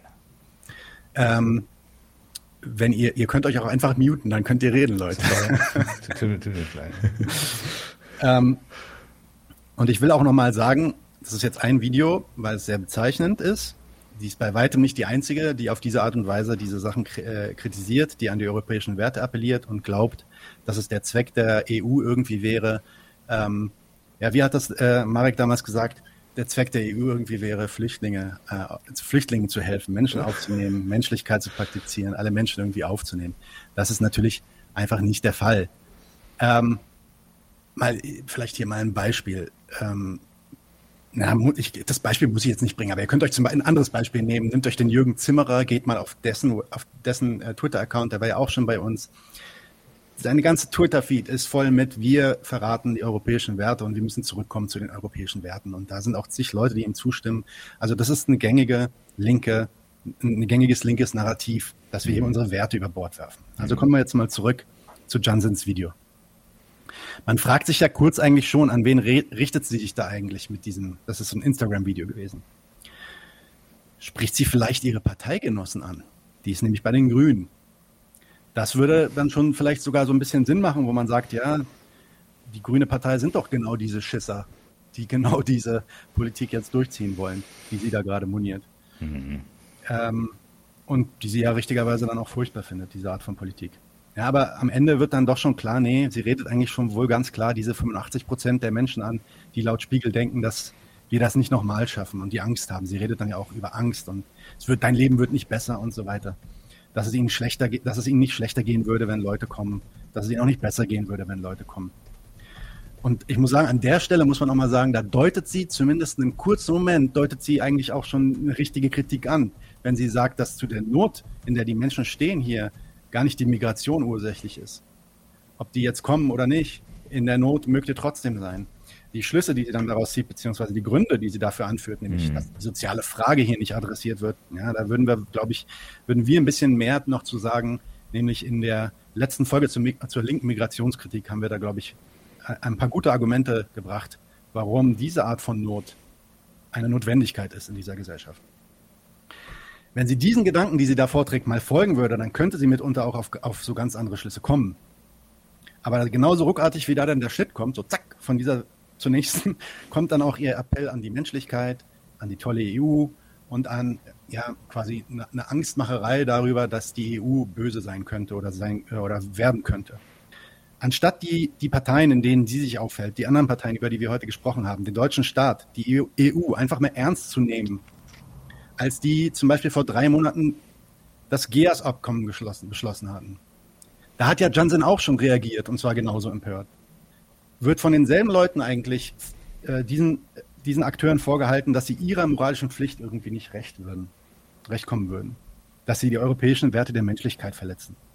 Anstatt sich einfach über die Jahrzehnte Enttäuschung und Schocks, die sie da ja zu Recht mit, mitgenommen zu haben scheint, ja, sich da einfach mal kurz hinzusetzen und zu sagen, na, einfach mal durchzuspielen.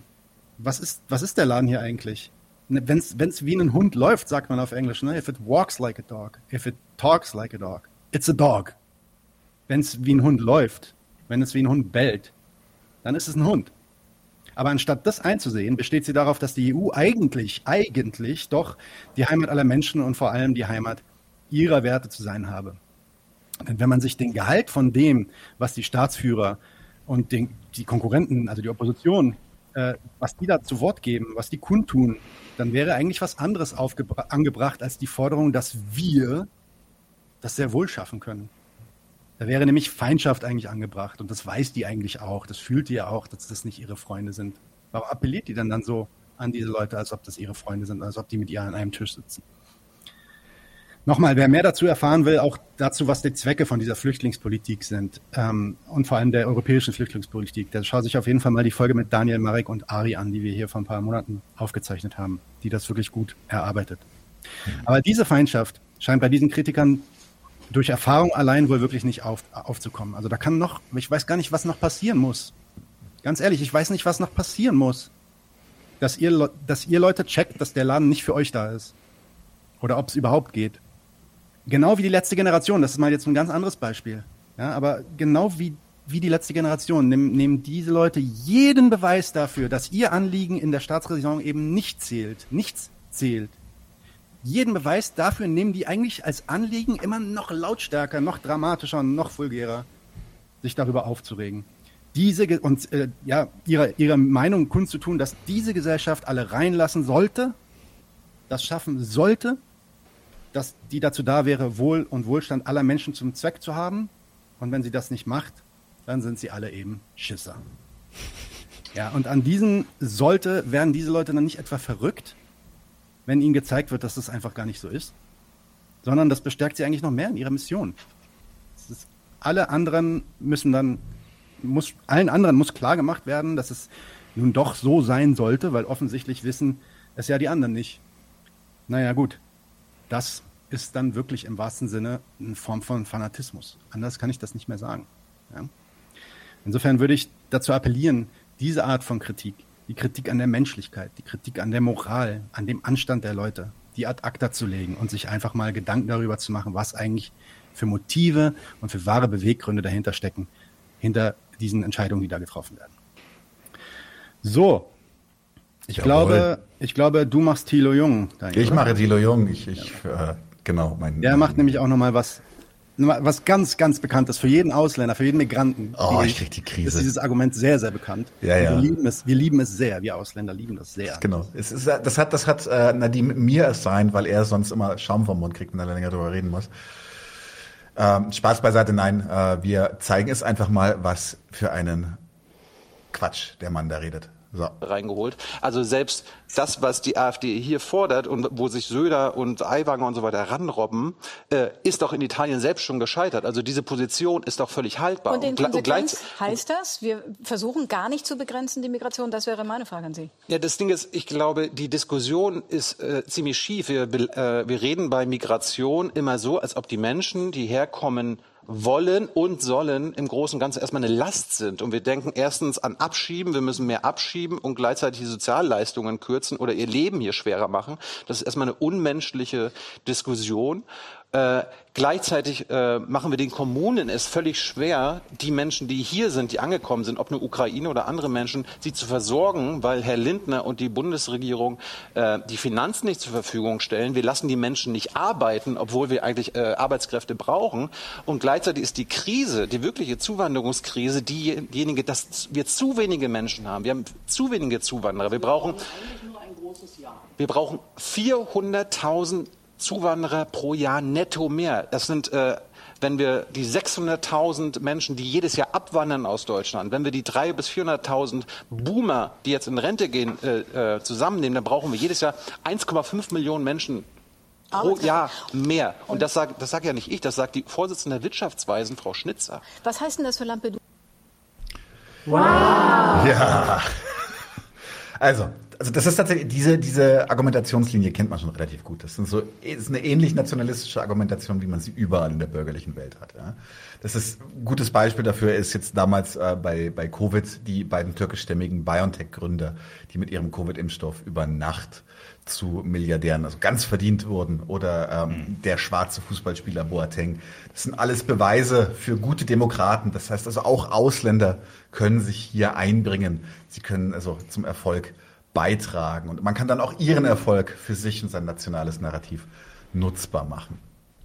Das, was, was irrig ist halt, oder was, was das Bescheuerte daran ist, ist, dass sie halt glauben, dass sie mit diesen Argumenten den völkischen Rassismus aushebeln. Also als wäre das ein guter Konter. So, so, hey, übrigens, jetzt muss ich wieder auf die Zunge beißen, muss ich die richtigen Begriffe verwenden. Also auch Türken und Schwarze, das, die können auch was schaffen. Ne? Die können hier auch, ähm, ja, sie können sich mit ausbeuten lassen und das richtig gut. Äh, dass sie damit halt nicht das Vorurteil kritisieren, das diesen Leuten entgegengebracht wird, sondern eigentlich würdigen, weil das ist halt dann schon so immer den Charakter, so selbst die, also schau, auch die können das, ja. Das fällt ihnen dabei gar nicht auf. Da merkt man eigentlich ganz schnell, wenn man den Kram mal umdreht, ja. Was, ist, was wäre eigentlich, wenn sie herkommen würden und sie wären tatsächlich eine Belastung? Was ist, wenn das wahr wäre und äh, es wäre überhaupt kein lohnender Zusatz für die Stadt? Was wäre, wenn wirklich alle, alle Ausländer äh, im Girlie abhängen würden, so wie das momentan die Abgehängten da ohnehin machen. Ja, was, was wäre dann? Was wäre, was wäre das Argument, um dem Rassismus zu kontern an der Stelle? Hm. Das ist krass, weil im Grunde ist es nicht nur nicht nur kein antirassistisches Argument, im Grunde ist es tatsächlich eine offene Umarmung mit dem staatlichen Rassismus. Ja, es ist schon klar, dass hier nicht jeder Unterschlupf finden kann. Ist doch selbstredend.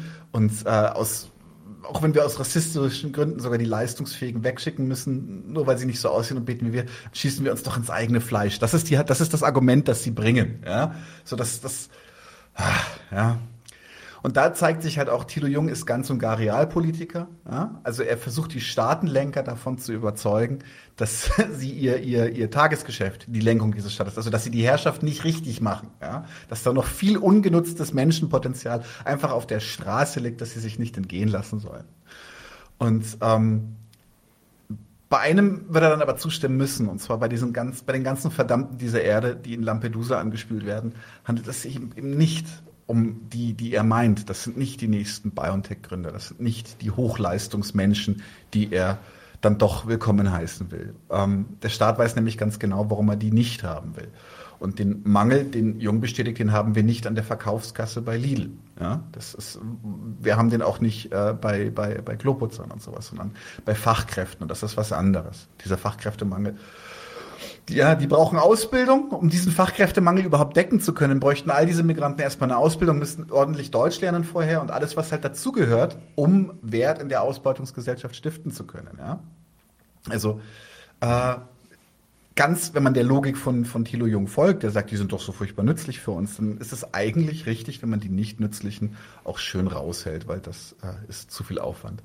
Und dass er dieser Umkehrung seines eigenen Argumentes überhaupt nicht zustimmen würde, das äh, ist klar. Er würde sich vollkommen falsch interpretiert fühlen, würde wahrscheinlich meckern, aber vielleicht kann er sich diese Schlussfolgerungen aus seinen Argumenten dann auch mal durchdenken und dann dieses Scheißargument vom nützlichen Ausländer auch einfach mal auf den Müll tun, wo es hingehört.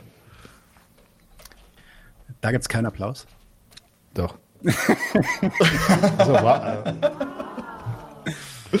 ähm, ich muss hier, ich muss hier äh, äh, ganz kurz einfach einen, einen nerdigen Kudos an, an Nadim verteilen, weil ich äh, dieses, dieses, äh, die verdammten dieser Erde einfach als Titel einbringen, fand ich einfach muah, Schön, dass du gut gemacht.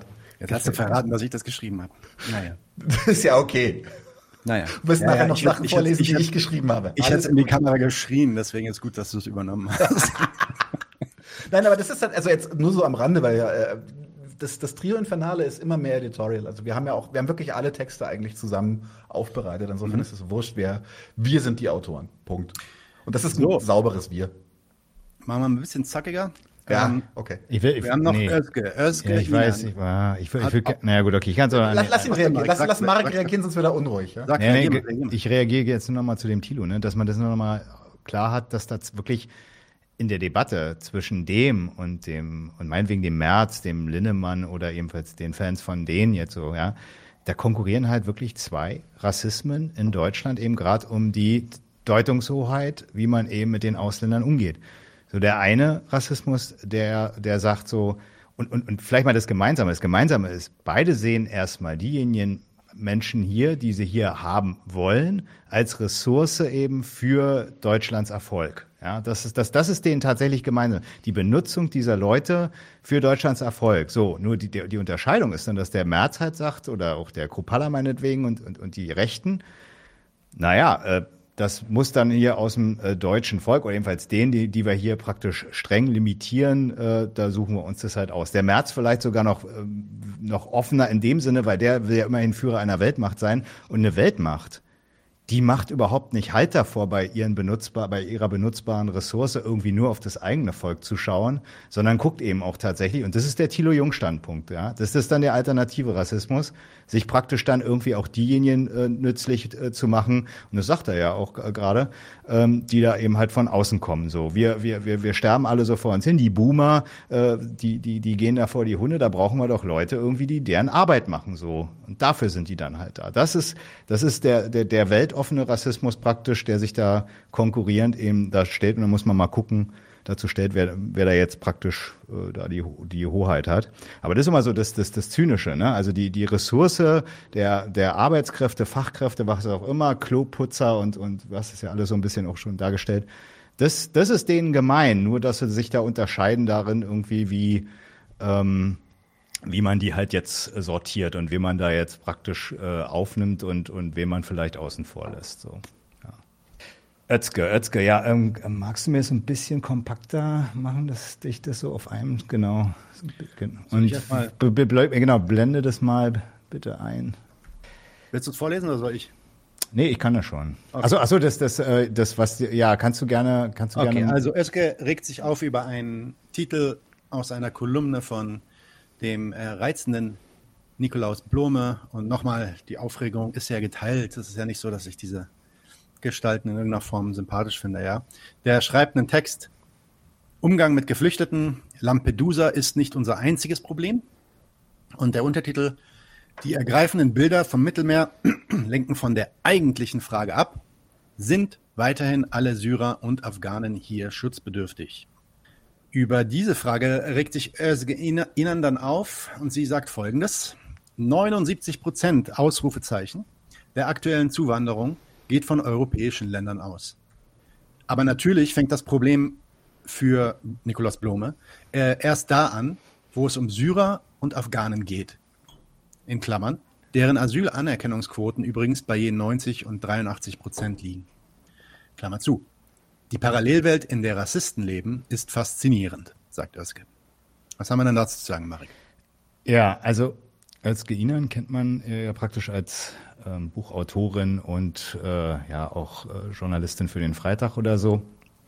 Und ähm, ähm, versteht sich, glaube ich, auch als äh, scharfe Kritikerin äh, von solchen äh, Migrationsbegrenzung und äh, hat hier ja praktisch das äh, bei dem Blome äh, als rassistisch festmachen wollen. Ich will mal jetzt diesen Stat diese statistischen Überlegungen außen vor lassen. Ich würde auch nicht bestreiten, dass Rassist, dass der, dass der Blome ein Rassist ist. Ja, er selber wird es wahrscheinlich tun, aber das müsste man im Zweifel nachweisen. Darum soll es ja aber nicht gehen, weil ich meine auch, dass sie mit dem Tweet gar nicht den erwischt. Ja, Rassismus ist hier äh, gar nicht sein Thema, meine ich, und man verschenkt sich eine Kritik, wenn man mit dem Begriff, der ohnehin ja schon in der Regel immer gleich als äh, abwertendes Urteil vorgetragen wird, ähm, anstatt einer sachlichen Bestimmung eines Fehlers im Denken, was Rassismus erstmal dem Grunde nach ist, wenn man praktisch gleich mit diesem Begriff um sich schlägt. Rassismus ist hier, meine ich, nicht die Sache von dem Blume, sondern dem geht's äh, hier, wenn er das so vorstellt, ähm,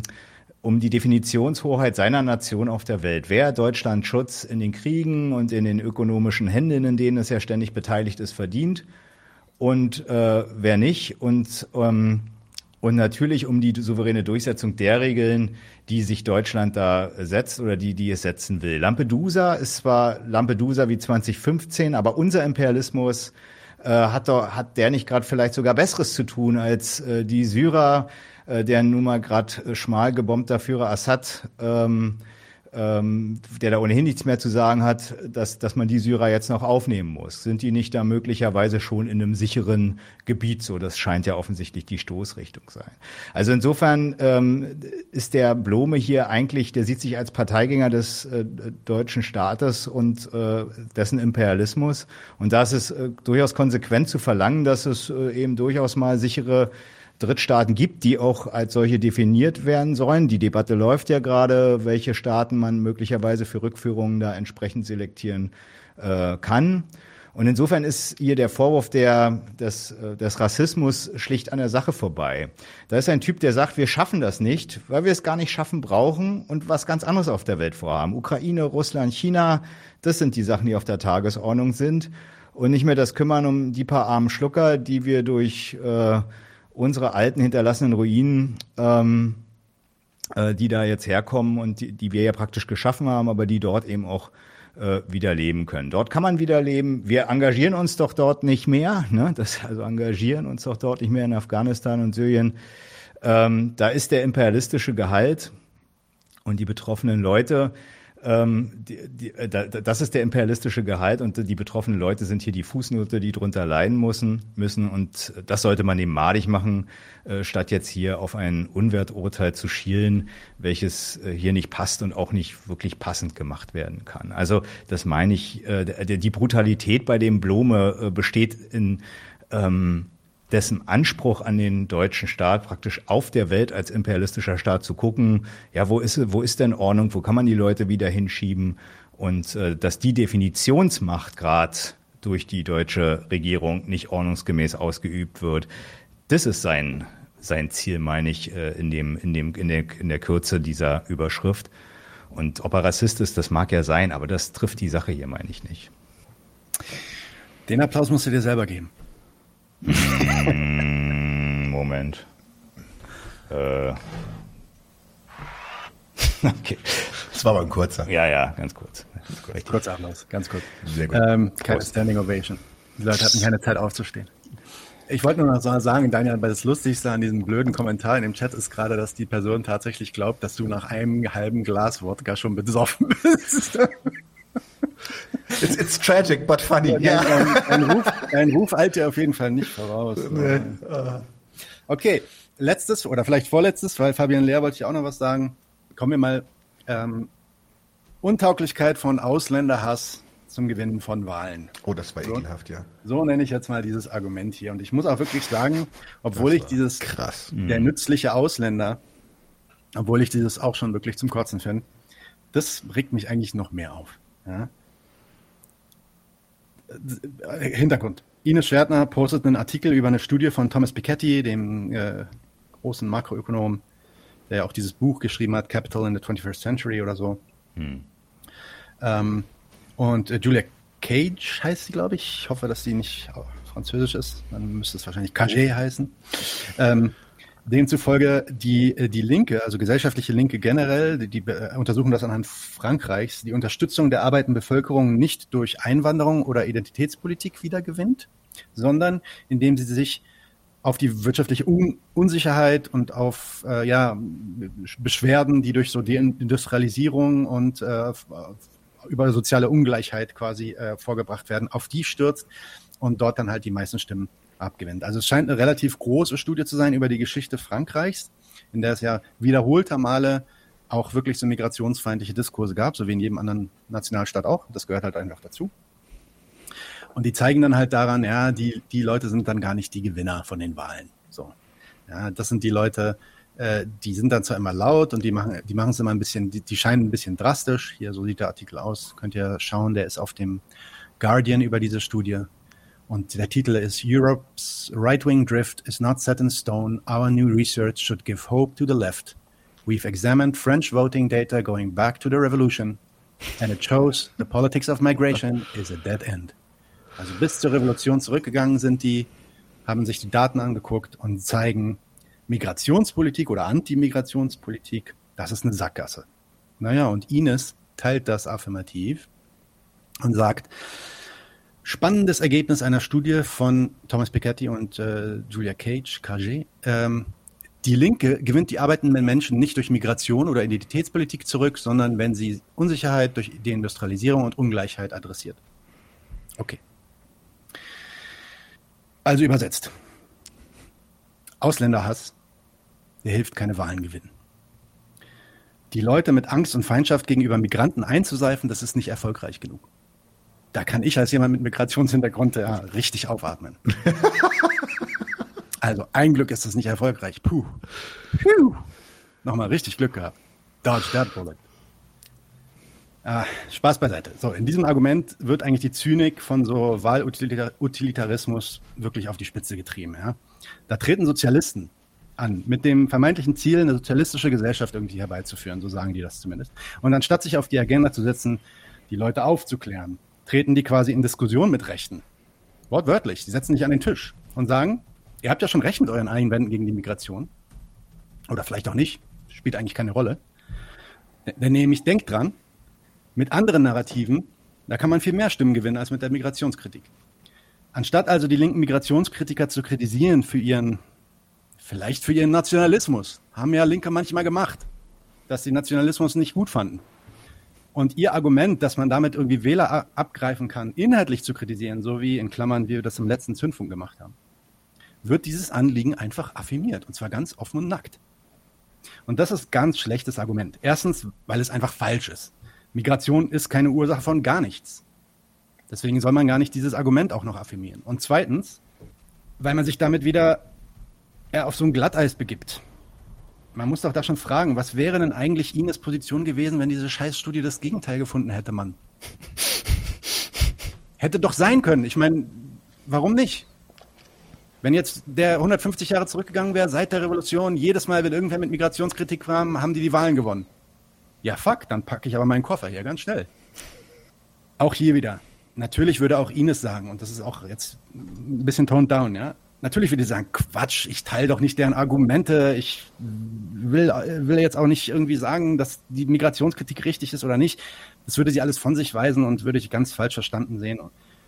Sie will halt, sie will halt sich bloß über Strategie unterhalten, darüber, wie man mehr Wähler gewinnt, ja. Aber mit Verlaub, und das ist ein bisschen wieder das gleiche Argument, was dann auch äh, zu Thiele Jung gesagt mhm. wurde. Dann lass doch diese blöden Argumente sein. Wirklich. Lass die einfach beiseite. So.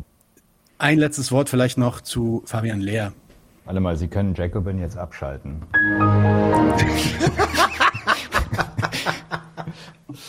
Du verbreitest zu viel gute Laune. Mike. Reiß dich mal am Riemen, das ist ein ernstes Thema. Okay. Fabian Lehr, der hat ein 17-minütiges ja. Video gemacht und so wie das ist, äh, bei ihm, ähm, ich konnte, ich hab, konnte dem allen gut folgen. Ich identifiziere so zwei oder drei Argumente in seinem Video, die, die zumindest mir hängen geblieben sind. Ähm, ich habe jetzt keine große Analyse da gemacht. Insgesamt hat er ja schon recht, wenn er, wenn er sich darüber aufregt und sagt, Flüchtlingskrise, was heißt ja eigentlich Flüchtlingskrise? Ist doch Quatsch, die Daten sind die gleichen, habe ich ja euch alles auch gleich schon gezeigt. Ne? Ähm, das Ding ist allerdings, er, er benutzt wirklich das Wort Flüchtlingskrise und er ähm, wird in dem ersten Teil will er eigentlich darauf hinaus, dass es tatsächlich überhaupt keine Krise gibt und hat äh, überhaupt keine Notwendigkeit für den kapitalistischen Staat, irgendwas zu tun. Und sein Argument ist ein bisschen, ja, wir sind das, das, wir sind das reichste Land der Welt, Deutschland ist das reichste Land, eines der reichsten Länder der Welt, die können sich das leisten und so weiter und so fort. Und deswegen ist der Term Flüchtlingskrise ein Quatsch, weil das ist nichts von außen obstruiert ist, das ist eine politische Entscheidung. Naja, da muss man sagen, das ist, das ist aber auch nur teilweise, erstmal dieses Argument direkt, ja, das ist nur teilweise korrekt. Es ist natürlich richtig, dass es eine, dass es eine politische Entscheidung ist, wie sich der Staat zum Zulauf von Leuten in, den, in sein nationales äh, Staatsgebiet hineinstellt das ist eine politische Entscheidung. Das ist richtig. Dass es keine Notwendigkeiten gäbe, ähm, im Sinne von, dass der einfach machen kann, was der will. Dass der einfach Leute reinlassen kann oder nicht reinlassen kann und dass, dass, dass das Ergebnis am Ende das gleiche wäre, weil wir sind ja die Reichsten. Naja, auch da müsste man vielleicht nochmal verweisen auf alt, ältere Folgen von uns, wo wir nachgewiesen haben, beziehungsweise argumentativ versucht haben zu erklären, nee, dass dieses Land so reich ist, das basiert schon auf diesem Ausschluss von nicht nur Ausländern von diesem Reichtum. Ja? Insofern, vielleicht gibt es noch was, einen Hinweis an dem Wort Flüchtlingskrise. Wenn er sagt, es gibt keine Flüchtlingskrise, dann kann man halt auch mal vielleicht, festhal vielleicht festhalten, dass du damit auch die Idee einer Flüchtlingskrise eigentlich affirmierst, Fabian. Damit sagst du nämlich, es gäbe eigentlich schon so etwas wie eine Flüchtlingskrise, nur gerade gibt es die nicht. Andersrum könntest du dich doch mal fragen, was eigentlich der Gehalt ist von Flüchtlingskrise. Eine Flüchtlingskrise wird immer bestimmt und definiert von dem Staat. Das ist das Problem. Die Flüchtlingskrise ist also nicht irgendwas, was irgendwie von außen kommt, sondern es ist das, die Flüchtlingskrise ist das, was der Staat eine Flüchtlingskrise nennt. Und deswegen gibt es auch eine Flüchtlingskrise, wenn der Staat sagt, es gibt eine Flüchtlingskrise. Und deswegen kriegst du diese äh, Sachen auch nicht kritisiert, indem du nicht darauf eingehst, was der Staat eigentlich damit vorhat. Und warum er eigentlich nicht die ganzen anderen schönen Sachen machst, die du dann äh, ja auch so gut aufzählst, was man machen könnte, Kitas bauen und, und weiß nicht, irgendwelche Waldarbeiter sich noch ranholen, die den Wald dann noch grüner halten und so weiter und so fort. Das ist so ein bisschen der erste Teil. Das ist kein besonders starkes Argument, finde ich. Das, der zweite Teil, da geht's eigentlich, und da muss man einfach sagen, ja, da verlässt du aber auch wirklich jetzt den Diskussionsraum, wenn du anfängst darüber zu reden, dass es im Sozialismus überhaupt keine, keinen Grund für Migrationsbegrenzung gäbe. Das ist dann wirklich eigentlich der ganze zweite Teil, in dem er darüber redet und auch gar nicht jetzt so falsch redet. Also das, was er da sagt, ist jetzt nicht notwendigerweise falsch. Er darüber redet, dass es in einem sozialistischen Staat nie genug Arbeit geben kann, ähm, dass es in einem sozialistischen Staat jeder irgendwie gebraucht werden kann und dass es keinen Grund gibt, Leute auszuschließen, weil es kein Motiv, Profitmotiv gibt und so weiter und so fort. Ja, alles schön und gut, aber da muss man auch einfach wirklich mal was ganz Billiges sagen. Die gegenwärtige Regierung oder irgendeine der Parteien die um diese Regierung konkurrieren, jetzt am Maß von einem Soziali von einer sozialistischen Utopie irgendwie zu messen und da zu vergleichen und zu sagen, da geht das. Was soll denn das bringen? Das ist doch ein Unsinn. Es ist ja, es wäre ja was anderes zu sagen, ich leite jetzt mal her, dass diese Art von Flüchtlingspolitik oder Migrationspolitik, nennen wir das mal, dass die ihre Notwendigkeiten hat in der kapitalistischen Wirtschaft. Und vielleicht ist es auch das, was du sagen wolltest, in der kapitalistischen Wirtschaft und in dem Staat, der diese bewirtschaftet. Vielleicht ist es das, was du sagen wolltest. Aber dann muss man das auch erklären. Dann muss man sagen, okay, der Grund, warum diese Migrationspolitik, die Ausgrenzung, vielleicht auch nicht nur von Ausländern, sondern von allen Menschen vom, vom, oder von den meisten Menschen von diesem Reichtum besteht, der besteht im Kapitalismus. Und deswegen sollte man sich vielleicht für was anderes einsetzen und das wäre dann zum Beispiel der Kommunismus oder der Sozialismus. Aber einfach nur darüber zu reden, dass es im Sozialismus so viel toller wäre und sowas gar nicht gäbe, ist für mich am Thema vorbei. Und damit erreichst du niemanden, der gerade davon überzeugt ist, dass äh, zu viele Ausländer in dieses Land strömen. So, so viel jetzt meine kurzen zwei Cents dazu. Ich habe keine detaillierte Kritik gemacht. Ich habe es auch nur ganz kurz gesehen und es kann auch sein, dass ich jetzt irgendwas falsch dargestellt habe. Insofern alles gut. Die, diese Kritik war nicht so gut vorbereitet wie alle anderen, ja. Kann er ja gerne darauf antworten. Ja, oder falls wer im Chat geantwortet hat oder so. Okay, und damit wären wir eigentlich durch mit unserem. Ich habe hab eine Frage ja. an dich. Also, okay, er sagt, also ich, ich habe zwei Fragen. Also die erste ist so gegen die erste Abteilung von ihm. Er sagt halt, und ich meine, da hat er ja auch recht, wenn du, wenn ähm, wenn er darauf hinweist, so, dass, sagen wir mal, der, der Zustrom der Leute hier tatsächlich offensichtlich keine Differenz, und du hast es ja mit den Kurven gesagt, jedenfalls keine so maßgebliche Differenz ist, wo man sagen kann, okay, ähm, das, also die Zahl, das, das Menschenmaterial, was sich da jetzt aufmacht, hierher zu kommen, da gibt's keine große Schwankung, aus der man die Krise ableiten kann. Deswegen ist es eine politische Entscheidung. Würde ich auch sagen, bis hierhin ja. Jetzt ist meine Frage, Macht er da irgendwie, also erklärt er den Inhalt dieser politischen Entscheidung? Weil. Ach so, hm, dann bleibt also hier eine Frage.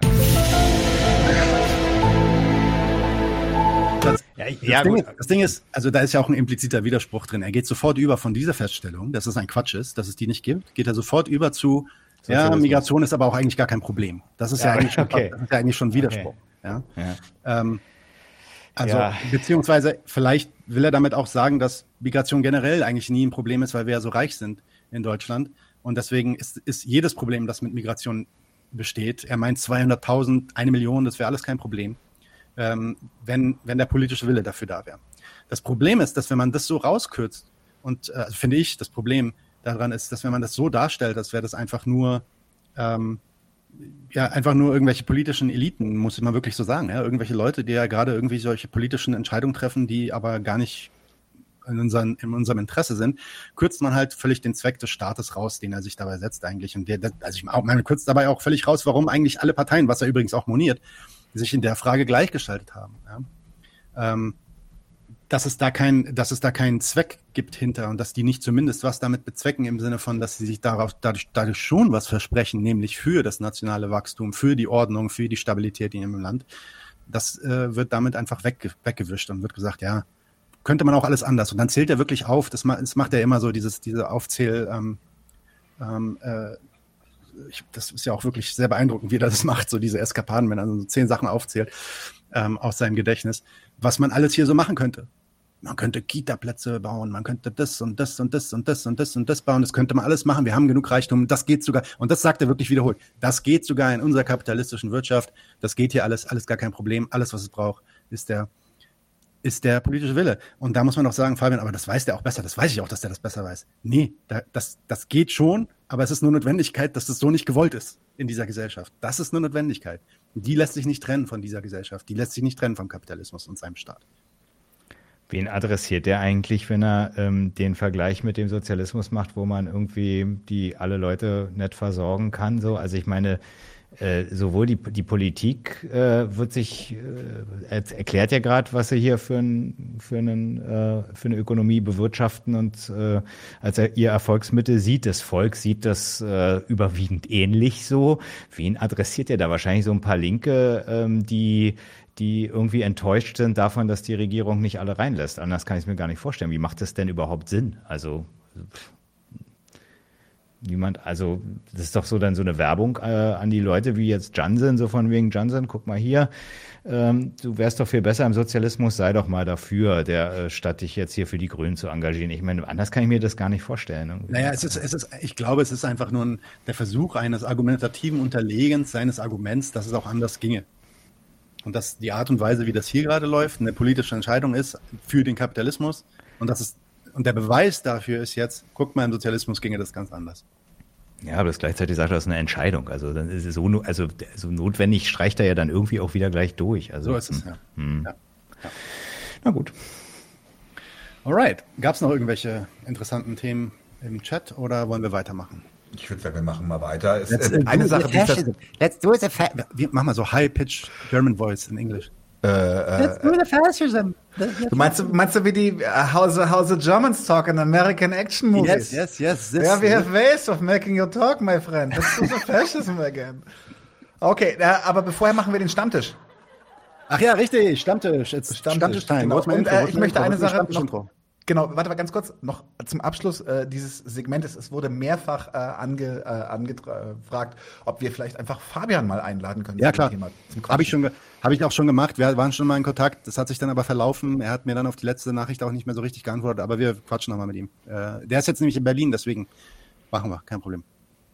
Gut, dann schieße ich mal den Stammtisch ab.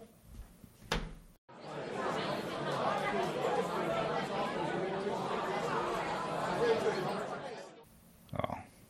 Fangen wir von mir aus mit. Genau, fangen, fangen wir mit Marek an. Prost. Marek, ja. Rückwärts. Genau, Marek fängt an. Okay. Warte, mal, warte, warte, warte. Ich mach hier. Genau, mach mal, mach mal den, den Sportsfreund hier. Du kleiner Sportsfreund. Du kleiner Sportsfreund. Mach mal, mach mal. Ich, ich, ich bin dabei, Bruder. Falsch entscheiden. So. so. Dönk, genau, da, hier. Der Hofreiter, mein Lieblingsgrüner. Magst du den äh, vorlesen? Also zumindest so die. Ja. Ich kann es auch machen. Ich lese. Äh, les, les du mal vor, ist dein okay. Thema. Okay. Er hier mal Arbeit delegieren will, das ist schon krass. Äh, ich bin Jurist, keine. Äh, egal. Die, ähm, die AfD ist überwiegend eine Truppe von Landesverrätern. Erst, erst vor ein paar Tagen hatte der ehemalige Bundesinnenminister Gerhard Baum vehement vor der AfD gewarnt. Anton Toni, Panzer-Toni Hofreiter von den Grünen schließt sich dem nun an. Die Partei sei eine Gefahr für die Demokratie und die äußere Sicherheit. Man dürfe ein Verbot auf keinen Fall ausschließen. Ich meine, das lohnt sich sogar noch. Geh mal bitte, entschuldige, dass ich jetzt wieder Arbeit delegiere, aber ich glaube, genau.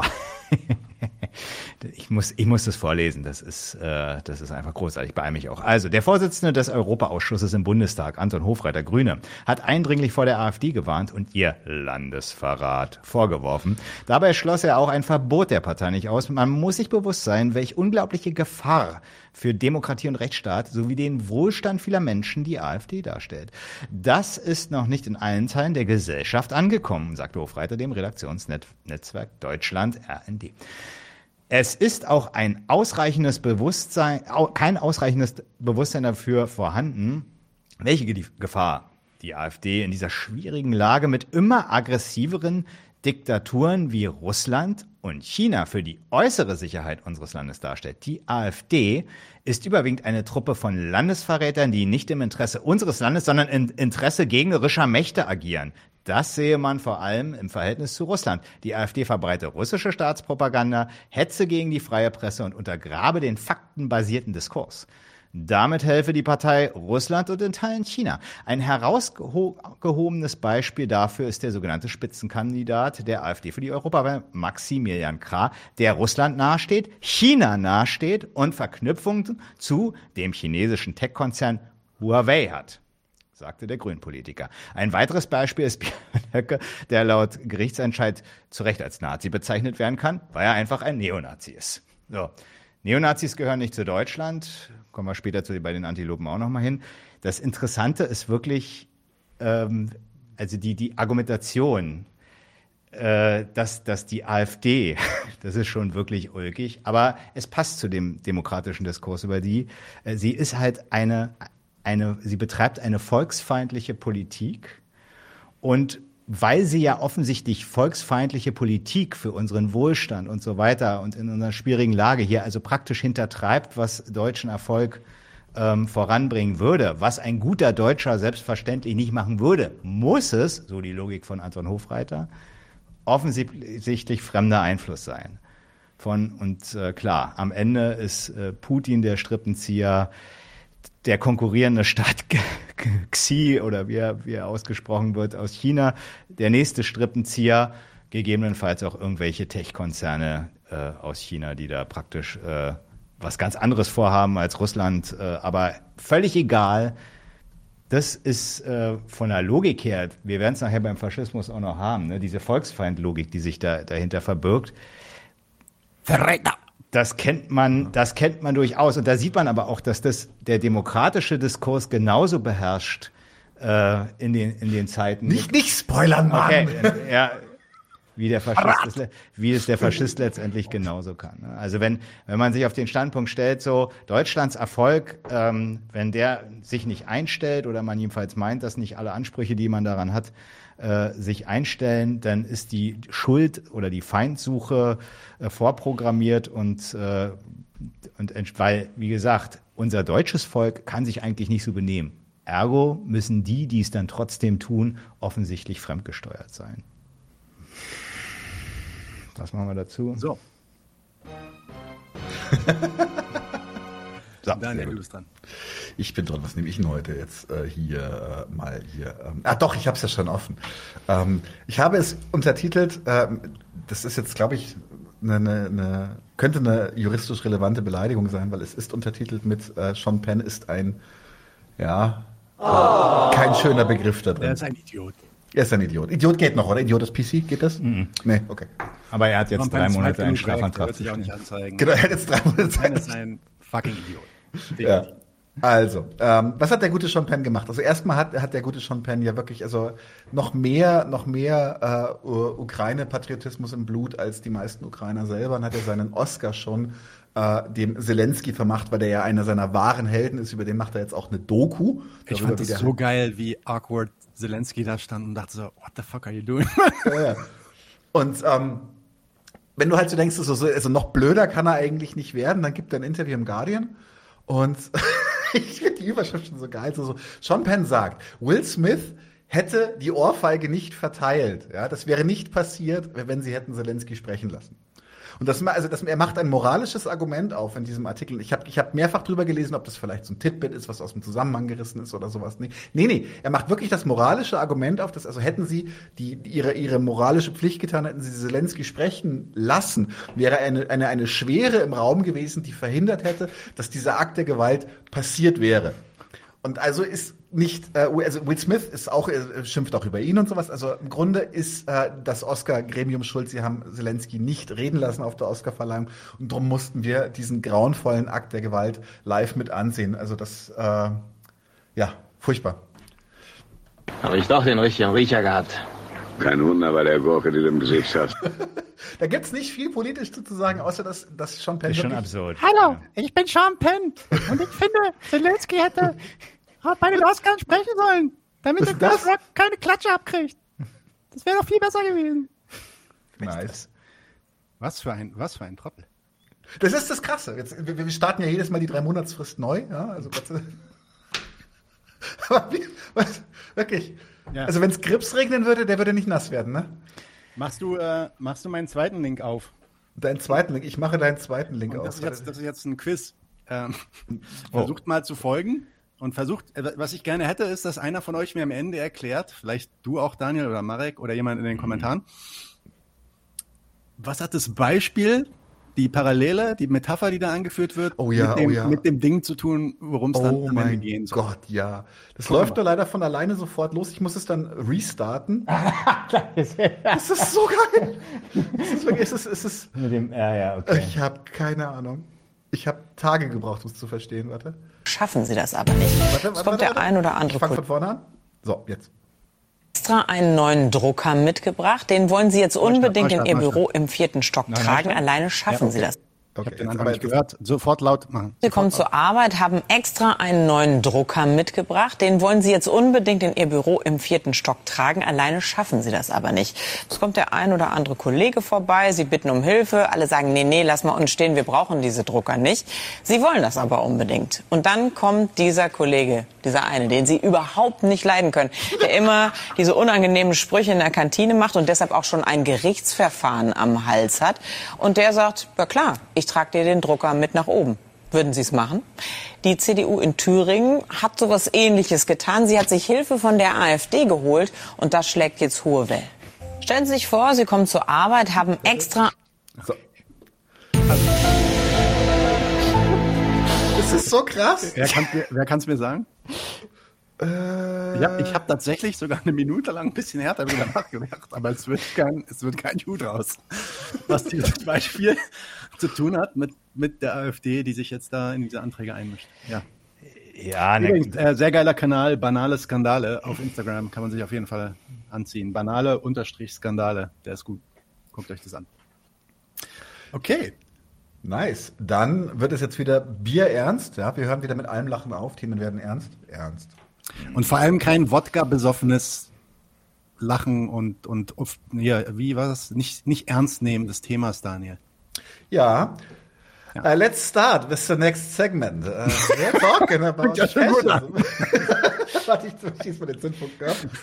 Bitte noch ein Glas. Ja, ja, bitte.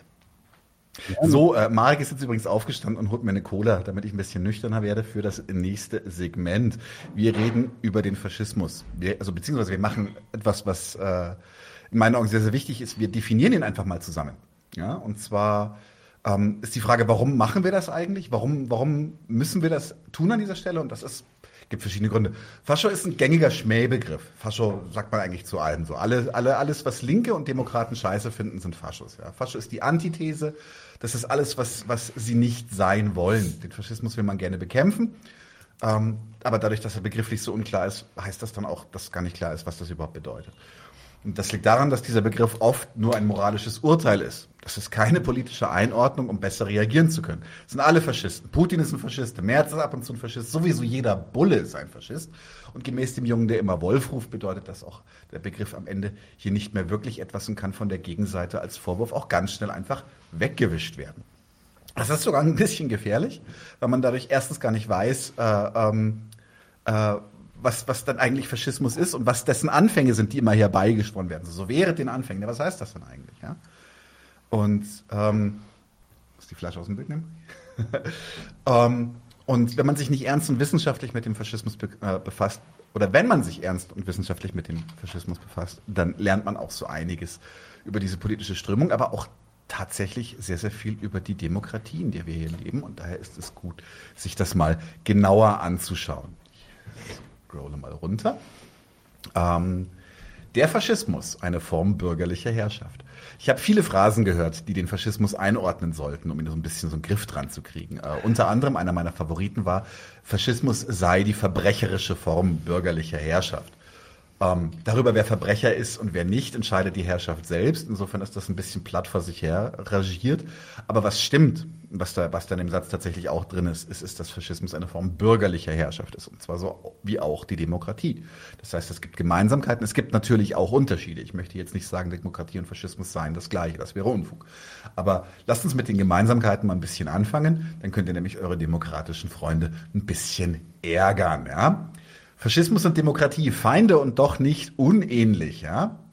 In unserer Demokratie oder in der Demokratie, in der wir leben, meine ist es nicht, ähm, wird der Faschismus oft als Damoklesschwert verwendet. Das ist eine Drohung, die über uns hängt. Ähm, eigentlich ganz anders. Also, wie gesagt, Faschismus ist die Antithese von Demokratie, aber trotzdem kann die Demokratie jederzeit in den Faschismus kippen. Und diesen Widerspruch, den können wir uns mal genauer angucken, wie es eigentlich dazu kommt. Ähm, und eigentlich ist dieses Damoklesschwert, ist der Zweck dieses Damoklesschwertes auch, dass es sich darum umso mehr ziemt, bester Demokrat zu sein, weil der Faschist ist quasi dauerhaft im Kleiderschrank und wartet nur darauf, dass es draußen dunkel wird, um rauszukommen. Und da ist die Frage, wie kann der Übergang so fließend sein, wenn man sich doch gar so feindselig gegenübersteht?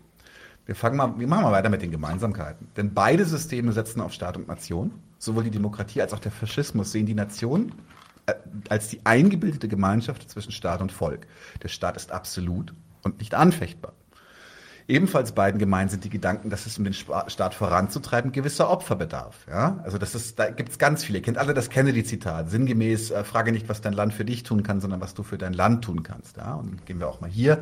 Das war der Münchner Bürgermeister Thomas Wimmer, der nach dem Krieg gesagt hat, Rama Dama, das ist äh, bayerisch für räumen wir, tun wir. Ja, das, damit war gemeint, wir spucken jetzt alle zusammen in die Hände um den Weltkriegsschutt wegzuräumen. Also das Kollektiv wird immer dann beschworen, wenn es gemeinsam, wenn es darum geht, den Staat zu stärken, zu verteidigen oder ihn zu festigen. Ja? Jetzt mache ich mal ein Zitat, ihr dürft raten, von wem es ist. Ja? Pflichterfüllung. Das heißt nicht sich selbst genügen, sondern der Allgemeinheit dienen. Die grundsätzliche Gesinnung, aus der ein solches Handeln erwächst, nennen wir zum Unterschied vom Egoismus, vom Eigennutz Idealismus. Wer hat's gesagt?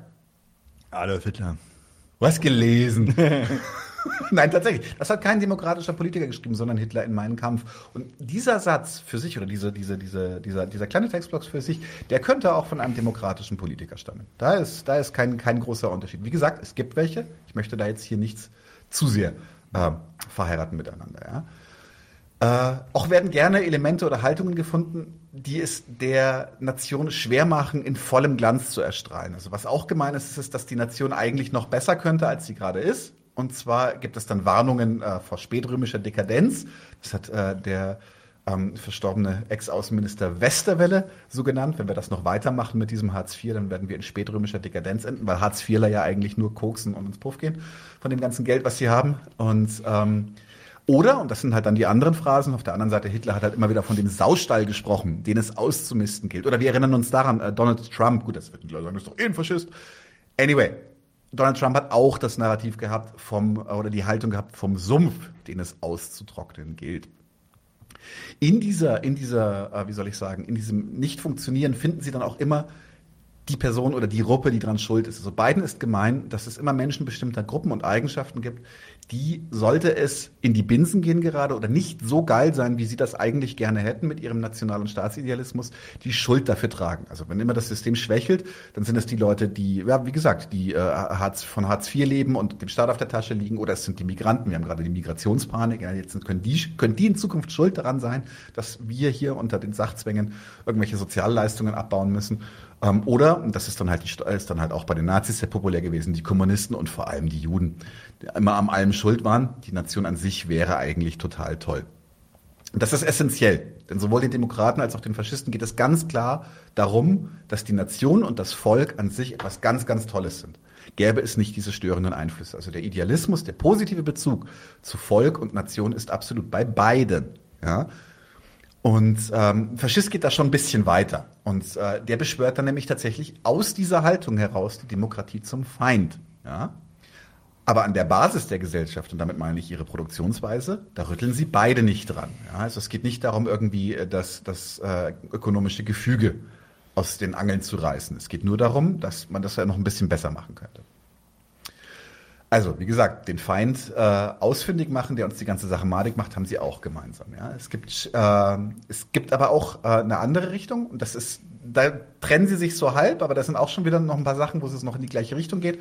Und zwar, es gibt auch nämlich den, den schädlichen Elementen von außen, ist es auch ganz, ganz populär, den, der Politik das Versagen vorzuwerfen. Bei den Faschisten ist das allgemein. Die Demokraten müssen quasi versagen, weil sie Demokraten sind. Bei den Demokraten ist es aber tatsächlich so, dass sie auch immer ganz gerne den Zustand der Nation darauf schieben, dass zum Beispiel die Vorpartei, also die Partei, die vorher am Drücker war, ähm, oder so, oder man ist in der Opposition und sagt, die amtierende Regierung, die kriegt es nicht richtig hin und sowas. Also ähm, die haben das Interesse des Volkes aus den Augen verloren. Ist dann ganz, ganz, ganz beliebte Figur, äh, Sprachfigur. Und das ist auch beiden nicht. Wie soll ich sagen, das, ist, das haben sie gemeinsam. Wie gesagt, Faschisten sind da radikaler und werfen der Demokratie an sich vor. Und das ist ein systemisches Problem, was sie hier aufmachen an der Demokratie. Also sie sind keine Demokraten. Das ist Unsinn. Ja? Genauso wie Demokraten nicht Faschisten sind. Faschisten sind da radikaler und werfen der Demokratie vor, dass, es, dass sie Politiker hervorbringt oder begünstigt, die eben aufgrund dieses Wahlprozederes und der Art, wie Wahlkampf funktioniert, statt dem Wohl der Nation, nur ihre eigene Macht und Bereicherung im Blick haben. Ja? Ähnliche Vorwürfe gibt es schon auch bei Demokraten, wenn immer dann, wenn Politiker nicht schnell oder hart genug durchgeht. Ähm, was dabei wichtig ist, ist das, was auch beiden gemeinsam ist, ist, es gibt keinen Punkt an dieser Stelle, wo die Nation, der Staat oder die Produktionsweise an sich kritisiert werden. Es sind immer Details, die den eigentlich wunderbaren Plan ein bisschen kaputt machen. Ja? Und bei, äh, jetzt kommt ein etwas, würden Demokraten sagen, das stimmt gar nicht, aber wir wissen, dass es stimmt. Äh, die dritte große Parallele ist es, dass es bei beiden auch international ganz klar um Dominanz geht. Ja, da, geht, da mag die Rhetorik sehr unterschiedlich sein und vielleicht auch die Wahl der Werkzeuge hier und da. Aber das Wohl der eigenen Nation über allem und auch hier wieder Feinde ausfindig machen, die uns daran hindern, also uns im nationalen Wir, daran hindern, die eigene Strategie zu verwirklichen, zu, zu, zu der Machtposition zu kommen, die wir eigentlich verdient hätten. Ja, da sind, sind tatsächlich die Faschisten einfach nur wesentlich ehrlicher und ähm, beanspruchen gleich die Weltmacht für sich. Äh, Demokraten sagen dann Wertegemeinschaft oder wir müssen unsere Werte verteidigen gegen irgendwen. Aber im Grunde geht es da auch nur um eine zwischenstaatliche Konkurrenzgesellschaft. So, das ist gerade nur eine oberflächliche Zusammenfassung der klarsten Parallelen. Später kommen wir noch um ein paar Details dazu. Wir machen übrigens ganz vergessen in der Einleitung zu sagen, wir machen zwei Folgen dazu, weil wir einfach über äh, zehn Seiten zusammengeschrieben haben als wirklich bare bones notwendigste Bestimmung des Faschismus. Deswegen machen wir äh, dann auch äh, am Ende nochmal einen kleinen Ausblick zum zweiten Teil. Ja? Aber wir können sehen, dass der Faschismus und die Demokratie folgende große Gemeinsamkeiten haben. Einen Staat, der sich das Volk auch zur eigenen Stärke nutzbar machen will. Das nationale Wir, das bedroht wird und der Anspruch auf Geltung in der internationalen Staatenkonkurrenz. Das würde ich mal an Nadim abgeben. Ja, mach ich mal weiter. Kommen wir mal jetzt ans Eingemachte, was den Faschismus selbst angeht. Ja? Also Faschismus als Bewegung zur Rettung der Staatsmacht, das hast du ja gerade schon so ein bisschen dargestellt, ähm, dass das dann äh, die Ecke ist, an der die abbiegen. Ja, die Faschisten, die verstehen sich als Massenbewegung mit dem Zweck, die Staatsmacht und damit ja die, die Nation quasi von den vorher genannten schädlichen Einflüssen zu retten, zu befreien. Den Staat und seine Stärkung sehen sie als das oberste Ziel, dem sich dann alles ab einem gewissen Grad sogar auch die Wirtschaft dann unterzuordnen hat. Also auch die werden eingespannt und äh, auch da wird kritisiert, was das Zeug hält, äh, wenn da Leute sich nicht patriotisch, nicht nationalistisch genug zeigen. Ja, sie sind im wahrsten Sinne des Wortes Staatsfanatiker, die allen Opfern abfordern, um den Staat und die Nation zu stärken. Äh, die Demokratie ist nicht stark genug, um in Krisenzeiten das Schiff auf Kurs zu bringen. Äh, die äh, stellt sich selbst ein Bein. Da finden die ganze Zeit diese der Nation unwürdige, unwürdige Streits statt. Äh, Leute buhlen um Macht, versuchen äh, ihre eigenen persönlichen Zwecke da irgendwie in die Politik zu bringen und umzusetzen. Das ist alles der Nation unwürdig. Und ähm, deswegen ist das, was es braucht, steht auch auf dem Plakat der Nazis, harte Herzen in harten Zeiten. Die Faschisten kritisieren also an der Demokratie, dass äh, durch die Notwendigkeit der, ja, des Gewinnens der Wählergunst sich die Politik dann in ihrem Zweck verschieben kann. Da geht es dann eigentlich nicht mehr um das unbedingte Wohl der Nation, habe ich gerade schon gesagt, sondern um Wählerstimmen oder vielleicht sogar um noch abartigere Sachen wie private Bereicherungswünsche von irgendwelchen korrupten Politikern oder eben dem fremden, unterwandernden Element von außen. Das alles schwächt den Staat. Äh, und dann macht den Staat so schwach, dass zum Beispiel auch unpopuläre Maßnahmen, die tatsächlich sich dann auch mal gegen das Volk richten sollten, im Sinne des Faschisten ist das so, ähm, nicht, nicht passieren, nicht gemacht werden, weil die Leute, die da an der Macht sind, Angst haben, dann von den Wählern halt abgewählt zu werden, wenn sie da irgendwie zu harte Hand ans Zeug legen. Dies führt für die Faschisten zur Schwächung der Nation, zu einer Verweichlichung. Nicht nur des Staates, sondern auch von den Menschen, die dann halt keine harten Zügel mehr haben. Ähm, die werden dann immer weicher und schwächer, werden entmenschlicht. Daher sind die, äh, oder entmännlicht, könnte man vielleicht in, an dem Punkt auch sagen. Daher sind die Faschisten ähm, viele der bürgerlichen Freiheiten, die in der Demokratie so gewährt werden, finden die eigentlich widerlich, sind Abscheu für die. Die hindern nämlich daran, die Zwecke der Staatsgewalt umzusetzen und damit diese metaphysisch aufgeladene, naturgegebene Vorsehung der Entwicklung des Volkes umzusetzen. Ja, wenn das so die Prämisse ist, dann gilt es, die Macht zu übernehmen und ja, sicherzustellen, dass diese Härte dann auch mit aller Härte umgesetzt wird. Für die Faschisten ist also bis zur Machtergreifung oder ja, bis die Demokratie quasi ihre Macht abgibt, ein permanenter Notstand äh, gerechtfertigt. Und den können eigentlich nur sie angehen.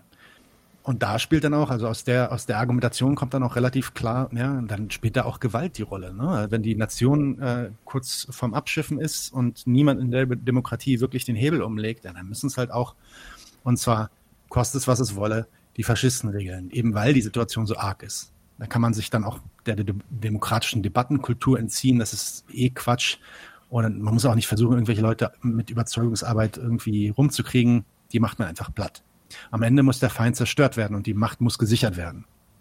Ja, und hier ist dann auch der Paramilitarismus der Faschisten ähm, lokalisiert. Ne? Also der kommt nicht nur daher, dass Faschisten viele Soldaten und Veteranen waren und sich mit Militär auskannten, sondern der ist auch Teil dieser Ideologie, beziehungsweise springt auch aus dieser Ideologie. Das ist eine Konsequenz der von ihnen kolportierten Werte von dann Disziplin, Unterordnung unter die Nation, unter den Zweck der Nation, Willen zur Gewalt und so weiter. Also auch hier wieder ein kurz, eine kurze Zusammenfassung von diesem Punkt. Für den Faschisten ähm, ist die Nation und damit der Staat das Höchste, was es gibt. Die die Stärkung von Nation und Staat, die bedarf einer Kompromisslosigkeit, einer kompromisslosen Politik. Mit allen Mitteln muss sie durchgesetzt werden. Und hier trennen sich dann tatsächlich Demokratie und Faschismus dann auch scharf wirklich. Ja. Ähm, Denn diesem Zweck darf nichts im Weg stehen, auch nicht das Gesetz, keine Wahlen, keine Meinungsfreiheit, keine Konzession, nichts. Und diese Haltung wird dann auch transparent und offen beworben, auch äh, schon lange vor den Machtübernahmen, auch bei Faschisten, die heute noch so unterwegs sind. Ja, Faschismus als Herrschaft, als eine Herrschaftsform. Von demokratischer Seite gibt es oft das Gerede von Unregierbarkeit als Gefahr, zum Beispiel wenn Wahlen nicht eindeutig genug entschieden werden, zum Beispiel, ja, äh, und sich keine klaren äh, großen Koalitionen irgendwie ausmachen. Oh nein, wir sind nicht regierbar, wir kriegen hier nicht äh, die Regierung zustande, die sich irgendwie einigen kann. Und das ist dann immer die Gefahr. Da rutscht es dann einfach irgendwie äh, vielleicht bald schon ab Richtung Faschismus. Und gleichzeitig wird dann aber auch immer in Frage gestellt, ja, wie kam es eigentlich zu den Gräuel des Faschismus? Ähm, Marek könnte man zitieren, der hat mal gesagt, ja, plötzlich sind sie da und machen Holocaust. Ja, retrospektiv gibt's dann Sprüche und das äh, kann man vielleicht auch im O-Ton im Unterricht über, äh, über, erlebt haben. Ja. Die Weimarer Demokratie sei nicht stark genug gewesen. Das Volk wäre zwischen rechts und links zerrissen gewesen. Und ja, als sei die Argumentation zum Beispiel, die von Hitler, wie er dann ankam, quasi fast eine Notwendigkeit, eine historische Notwendigkeit, einfach aus der Lage, in der sich die Demokratie damals befand die Weltwirtschaftskrise und die Massenarbeitslosigkeit, die hätten den Staat geschwächt und an den Rand des Zusammenbruchs gebracht. Ja, wenn das passiert, dann kommen die, kommen die Faschisten auf den Plan.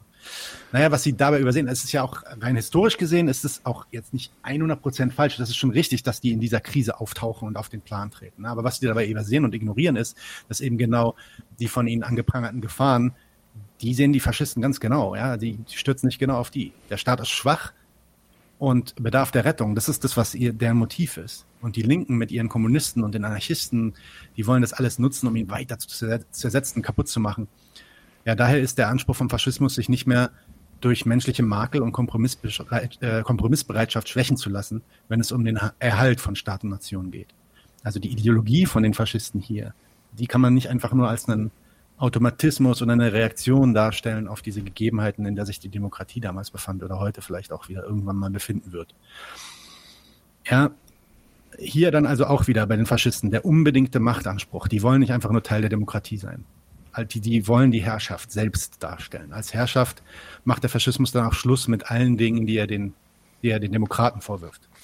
Kein Rumgehühner mehr im Wahlkampf, keine Mehrheitsbildung, Rechtsstaat ja, vielleicht, aber nur, wenn es wirklich der nationalen Größe nicht im Wege steht. Und hier beginnt auch dann das, was vor allem heutige Demokraten dann als immer als Barbarei und Größenwahn titulieren. Dieses Größenwahn-Ding, also dass, dass, dass das dann einfach alles Wahns irrationale Wahnsinnige sind, die einfach durchdrehen an ihrem, weiß nicht, autoritären Charakter oder so, ja.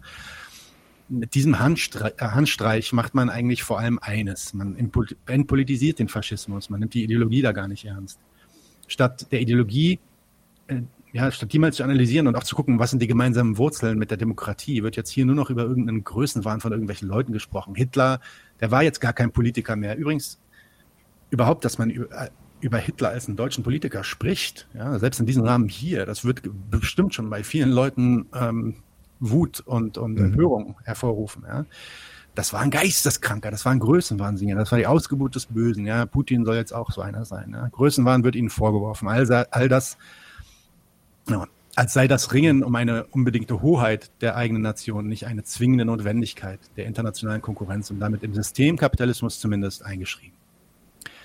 Und wenn man sich dann die Schneise der Verwüstung anguckt, die die Nazis innenpolitisch gezogen haben und mal genauer ansieht, dann fällt einem nämlich aber auch auf, dass eigentlich die Sachen, die die da gemacht haben, schon auf ihre Ideologie passen. Das war kein irrationaler Wahnsinn einfach, der, der sich einfach da seinen Lauf gefressen hat. Ja, das wird klar, da ist ein politischer Wille und ein nationaler Moralismus unterwegs, der wird mit krasser Gewalt durchgesetzt und der an sich, ähm, ja, beziehungsweise es wird auch dieser krasse, starke Wille, die krasse Gewalt, die man in der Lage ist umzusetzen, die wird auch heute noch an demokratischen Politikern bemängelt. Da wird gesagt, das sind alles äh, korrupte Schweine oder irgendwelche Schwächlinge. Die Nazis haben sich halt nicht um Gerichtsbarkeit geschert. Da wurden sofort massenhaft, vor allem am Anfang, Linke inhaftiert und ermordet als der Reichstag dann brannte, war das die perfekte Gelegenheit, um auch dann die Notstandsgesetze zu erlassen oder zu, ja, zu nutzen. Ja. Als das mit dem Rechtsstaat und so, ja, das pausieren wir, machen, haben die damals gesagt, Rechtsstaat brauchen wir jetzt erstmal nicht mehr. Warum? Weil es gibt eine Gefahr von links, Kommunisten und so weiter. Haben wir ja gesehen, Reichstag brennt und so. Und deswegen müssen wir das jetzt erstmal alles abwenden. Übrigens, wer jetzt genau den Reichstag angebrannt hat, ob das, ob das Marinus von der Lubbe oder die Nazis selber waren, spielt für diesen Fakt überhaupt gar keine Rolle. Wenn es die Kommis waren, dann waren die Notstandsgesetze ja legitim, ja, rechtlich korrekt, dann war es keine Lüge, aber das macht das Resultat dann auch nicht richtiger, oder? Insofern soll man das auch nicht immer so hochhalten, dieses Argument. Naja, diese Form von Notstandsgesetzen übrigens, die hat unsere wehrhafte Demokratie übrigens auch. Und das heißt, selbst in unserer freiheitlichen demokratischen Grundordnung gibt es einen fest eingebauten Mechanismus bei Gefahr, ja, zumindest einige Sachen, die sie sachlich vom Faschismus trennt, weitestgehend aufzulösen. Nicht alles, da kann man nochmal drüber diskutieren, ähm, aber vielleicht auch alles. Aber auf jeden Fall einige Sachen äh, können dann, die ganzen Meinungsfreiheitsgeschichten und so können aufgehoben werden, wenn es denn diesen Notstand gibt und der ausgerufen wird. Wie sieht das nun aus? Naja, es gilt da dann im Faschismus das gleiche Prinzip führen und kämpfen. Die demokratische Entscheidungsstruktur wird abgeschafft. Es gilt das Führerprinzip. Dazu äh, erzählen wir dann später oder in der nächsten Folge dann auch nochmal mehr. Paramilitärische Organisationen, die werden zu zentralen Handlungsinstrumenten und sichern die Volkseinheit. Das Ideal der Nation ist unbestreitbar und da darf, da darf auch niemand irgendwie von abweichen. Im Gegenteil, die müssen konstant immer wieder beteuern, dass, sie, dass das ihr Ziel ist, dass das ihr Zweck ist und dass sie da auch ja, gehorsam sind. Ähm, und wer das nicht macht, wer zeigt, dass er irgendwie da äh, abweicht, der wird das bitter bereuen. Kritik und Opposition sind explizit nicht erwünscht. Die demokratische Meinungs Meinungsfreiheit ist aufgehoben. Da hat die, äh, Göring-Eckert war das, ne? Da hat sie schon einen Punkt, zumindest Bezug, in Bezug auf den Faschismus. Man lässt sich da auch judikativ, also rechtlich lässt man sich da gar nicht bremsen. Wie schon erwähnt, der Rechtsstaat wird als Garnitur gesehen. Der wird abgemacht, wenn aus faschistischer Sicht abgemacht werden muss, ja. Der wird auch behalten, also man, der wird auch behalten, der wird nicht sofort äh, irgendwie demontiert. Aber wenn, dann kann man auch demütigen, wegsperren, ermorden, eine mit dringlicher Brutalität vorangetriebene Gleichschaltung durchziehen. Also, also was ist da machbar? Aufgrund einer zwischen den verschiedenen faschistischen Strömungen variierenden ideologischen Basis werden schuldige Gruppen ausfindig gemacht, die eine ganz besonders heftige Unterwerfung verdient haben. Bei allen Faschisten waren das alle linken Strömungen, dazu auch ein mehr oder minder stark ausgeprägter Rassismus. Und das mal wirklich erstmal abseits des Antisemitismus der Nazis. Zum Beispiel gab es kranken Muslim, Muslimhass und äh, bei vielen Faschisten auf dem Balkan und wissen ja auch, wie über ähm, Sinti und Roma gesprochen wurde und so weiter. Ne? Es gilt der Wille zur Unterwerfung. Das Maß der öffentlichen zur Schau gestellten Unterwerfung ist sogar wichtig und das muss demonstriert werden, um die eigene gesellschaftliche Stellung zu halten oder zu verbessern. Dies wurde in der Praxis auch als eine Art Verschärfung der kapitalistischen Konkurrenzgesellschaft genutzt. Man konnte unliebsame Gegner auf der Arbeit einfach denunzieren dann. Jeder hat sich dann auch immer, ne, man muss sich dann auch wirklich aufpassen, was man in der Öffentlichkeit sagt, damit man dann nicht zu schnell auf die Fresse kriegt. Wichtig dabei ist festzuhalten, dass diese irgendwann fast ritualisierten Zuschaustellungen nicht der Inhalt und Zweck der faschistischen Gesellschaft waren oder sind. Die sind Zubehör und auch Mittel der Durchsetzung. Also auch hier diesen Punkt der faschistischen Herrschaft nochmal zusammengefasst. Man kann also sagen, die Institutionen, die der demokratische Staat zur Verfügung stellt, die sind für die Faschisten nur dann relevant, wenn sie der Sache tatsächlich nützen. Anders als bei den Demokraten sind Aktionen außerhalb des Rechtsstaats und der demokratischen Ordnung nicht die Ausnahme, sondern fester Bestandteil des Werkzeugkoffers. Wollen wir kurz eine Zäsur machen, weil wir haben ein paar Kommentare, die es sich vielleicht lohnt, jetzt anzusprechen, weil sie zeitlich passen. Ist das okay? klar, machen wir. Klar. Ähm, zwar hat Norbert Huber gesagt, äh, der Rechtsstaat hat aber doch weiter existiert. Das, genau, da wollte ich, also da kann ich zwei Sachen zu sagen, dann, dann hat man das vielleicht auch, äh, hat noch eine Anmerkung hier, dann packe ich die gleich mit rein, das passt das so schön. Ähm, also tatsächlich muss man erstmal festhalten, Norbert hat, hat Recht und, und Unrechte äh, gleichzeitig, sage ich jetzt mal, weil die Faschisten da tatsächlich genauso wie das eigentlich von euch beiden gerade dargestellt worden, ähm, durchaus an ja, so rechtsstaatlichen Dingen wie, keine Ahnung, du hast eine Kündigung von deinem Vermieter bekommen und äh, hast dich dagegen vor zwei Instanzen, ne, ist ja auch Teil des Rechtsstaats, dass du dich halt dagegen wehren kannst vor Gericht und dann ähm, wirst, du, wirst du vielleicht trotzdem rausgeschmissen, kannst du dich nochmal vom nächsten Richter irgendwie beschweren. So eine, so eine Rechtstaatstechniken, dass praktisch der staatliche Zweck auch bei der, beim, beim Vermieten und dem Geschäft damit und so weiter, aber auch die Vertragsuntreuen dann durchaus rausfliegen können und so weiter, dass das, dass das Bestand hatte, das stimmt. Gleichzeitig gab es aber genau das, was ihr gesagt habt, nämlich da, wo der, wo rechtsstaatliche äh, Beschränkung des Staates als absolut eben als Beschränkung und ein Staat ist halt in faschistischer Sicht ist komplett souverän. Der regiert durch, wenn es eben nötig ist und lässt sich da nicht von irgendwelchen ähm, also irgendwelchen Regeln irgendwie beschränken. Und dann wurde halt im Zweifel eben auch äh, durchaus am äh, dann wurde durchaus auch äh, jenseits äh, geltender Normen äh, daran vorbei praktisch ähm, gefoltert, gemordet, was auch immer. Ähm, und also die linken Juristen oder die diese Linksidealisten, die machen dann daraus immer so, ja guck mal, der war doch gar kein Rechtsstaat, so weil sie den nämlich dann doch am Ende des Tages so toll finden. Ähm, aber äh, das ist für den Faschisten ist das überhaupt kein Widerspruch gewesen. Der hat es dann eben genauso in, dem, in seinem Instrumentarium des Durchregierens genauso in, mit, den, mit der alten Zivilprozessordnung, was da alles und dem bürgerlichen Gesetzbuch, dem Strafgesetzbuch, das ist ja alles nicht geändert worden so, ähm, hat das genauso da halt äh, weiter betrieben äh, in der Zeit, wie er eben auch äh, durchaus eben halt äh, zu den entsprechenden Mitteln gegriffen hat, um sein Volk irgendwie durchzusortieren und auf Vordermann zu bringen. Und äh, äh, wenn es da dann irgendwie halt letztendlich dafür keinerlei Vorschrift, Verwaltungsvorschrift gab, nicht schlimm, weil es war ja dem staatlichen Zweck genehm. Das, das ist, das, das war tatsächlich so. Also insofern das gab schon beides. Und ich glaube, bei dem Franz Neumann von dieser Frankfurter Schule war das dann immer so, dass es dann Unrechtsstaat und Rechtsstaat gleichzeitig gab. So hat er das dann mal nicht formuliert. Ähm, aber auch immer wieder in dem Idealismus, äh, wie gut, also, also wie, dass, dass der, dass der Staat dann eigentlich doch kein, kein äh, Sach, kein guter Staat war, weil er eben doch kein äh, ausschließlicher Rechtsstaat war, wie es sich äh, für eine bürgerliche Demokratie halt gehört. Da nochmal ganz klar der Hinweis an die beiden Folgen, insbesondere die erste mit Nadim zu Albert Krölz, weil da kann man irgendwie schön, der hat das an den Justizgrundrechten, hat er sehr schön dargestellt. Und dann kann man sich auch nochmal klar machen, was der Faschist kritisieren würde an ähm, menschenrechtlichen war das da oder äh, Überlegungen und, und rechtsstaatlichen Gedanken, die, die es in der Demokratie gibt. Für den Faschisten ist das Folterverbot, das hattet ihr auch tatsächlich ja am Wickel, das Folterverbot zur äh, Erpressung von, von Geständnissen, meinetwegen bei irgendwelchen äh, Beschuldigten einer Straftat, absolut unverständlich. Wenn, wenn der sagt, er braucht, irgendwie, er braucht hier ein Geständnis, äh, dann äh, da, damit er weiß, irgendwie, was weiß ich, ihr, ihr hattet dann Nadim diesen Fall, diesen Daschner-Fall mit diesen Bankiers und der von irgendeinem so Typen da in irgendein Loch gestopft wurde und der dann, dem dann praktisch irgendwann ange Schmerzen angedroht wurden, damit er sagt, wo der ist. Das ist für einen Faschisten völlig klar, dass das ein Staat zu tun hat, ja.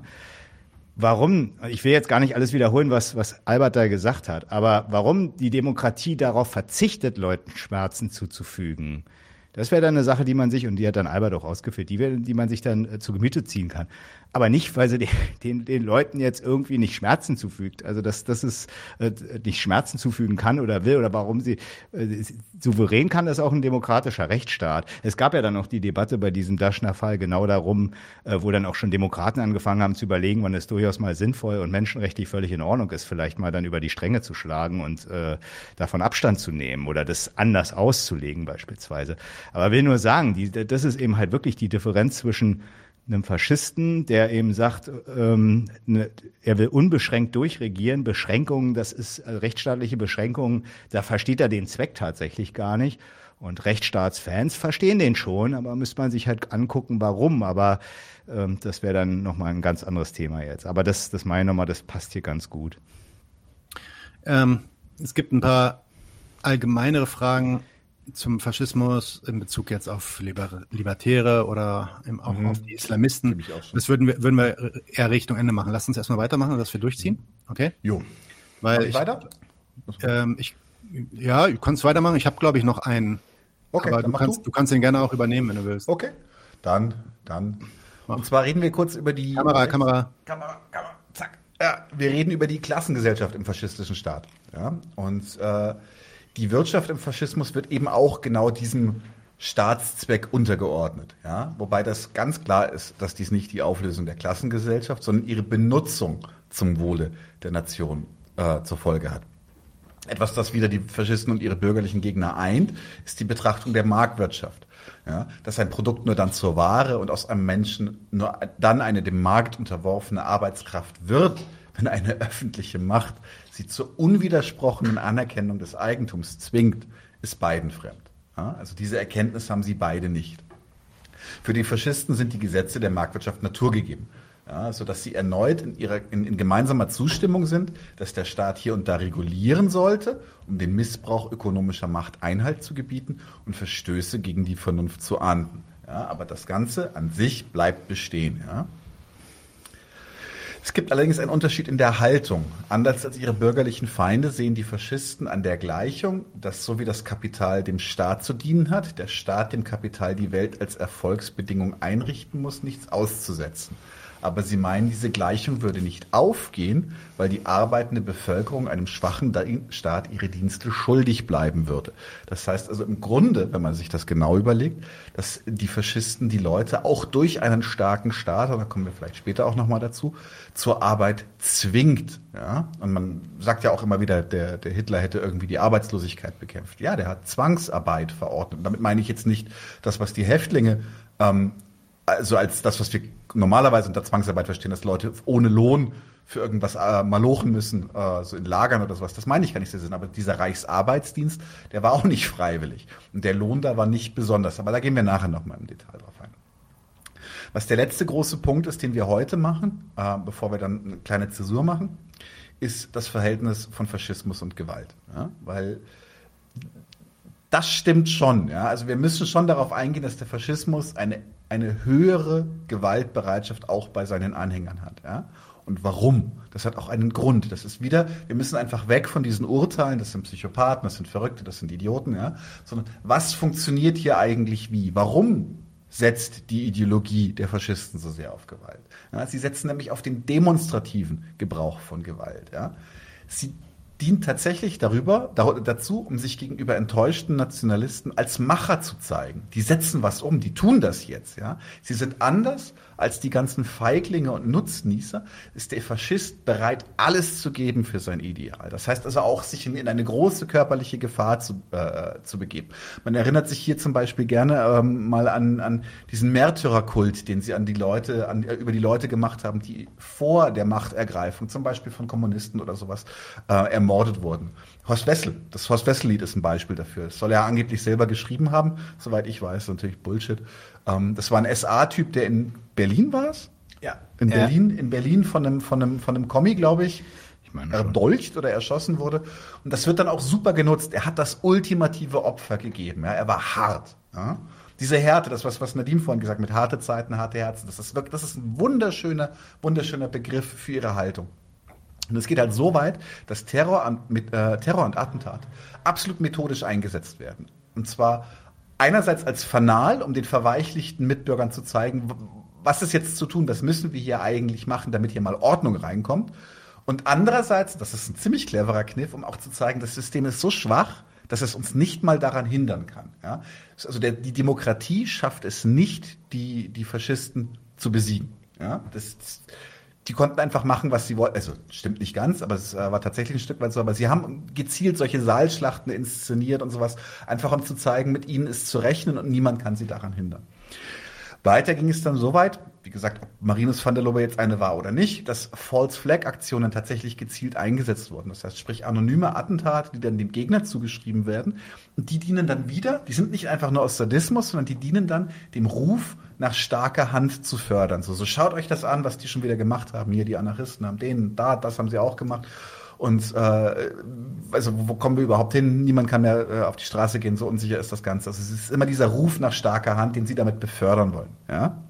Wie gesagt, es gibt Leute, die sagen, der Reichstagsbad sei genauso eine Aktion gewesen. Für die Sache macht das dann am Ende keinen Unterschied.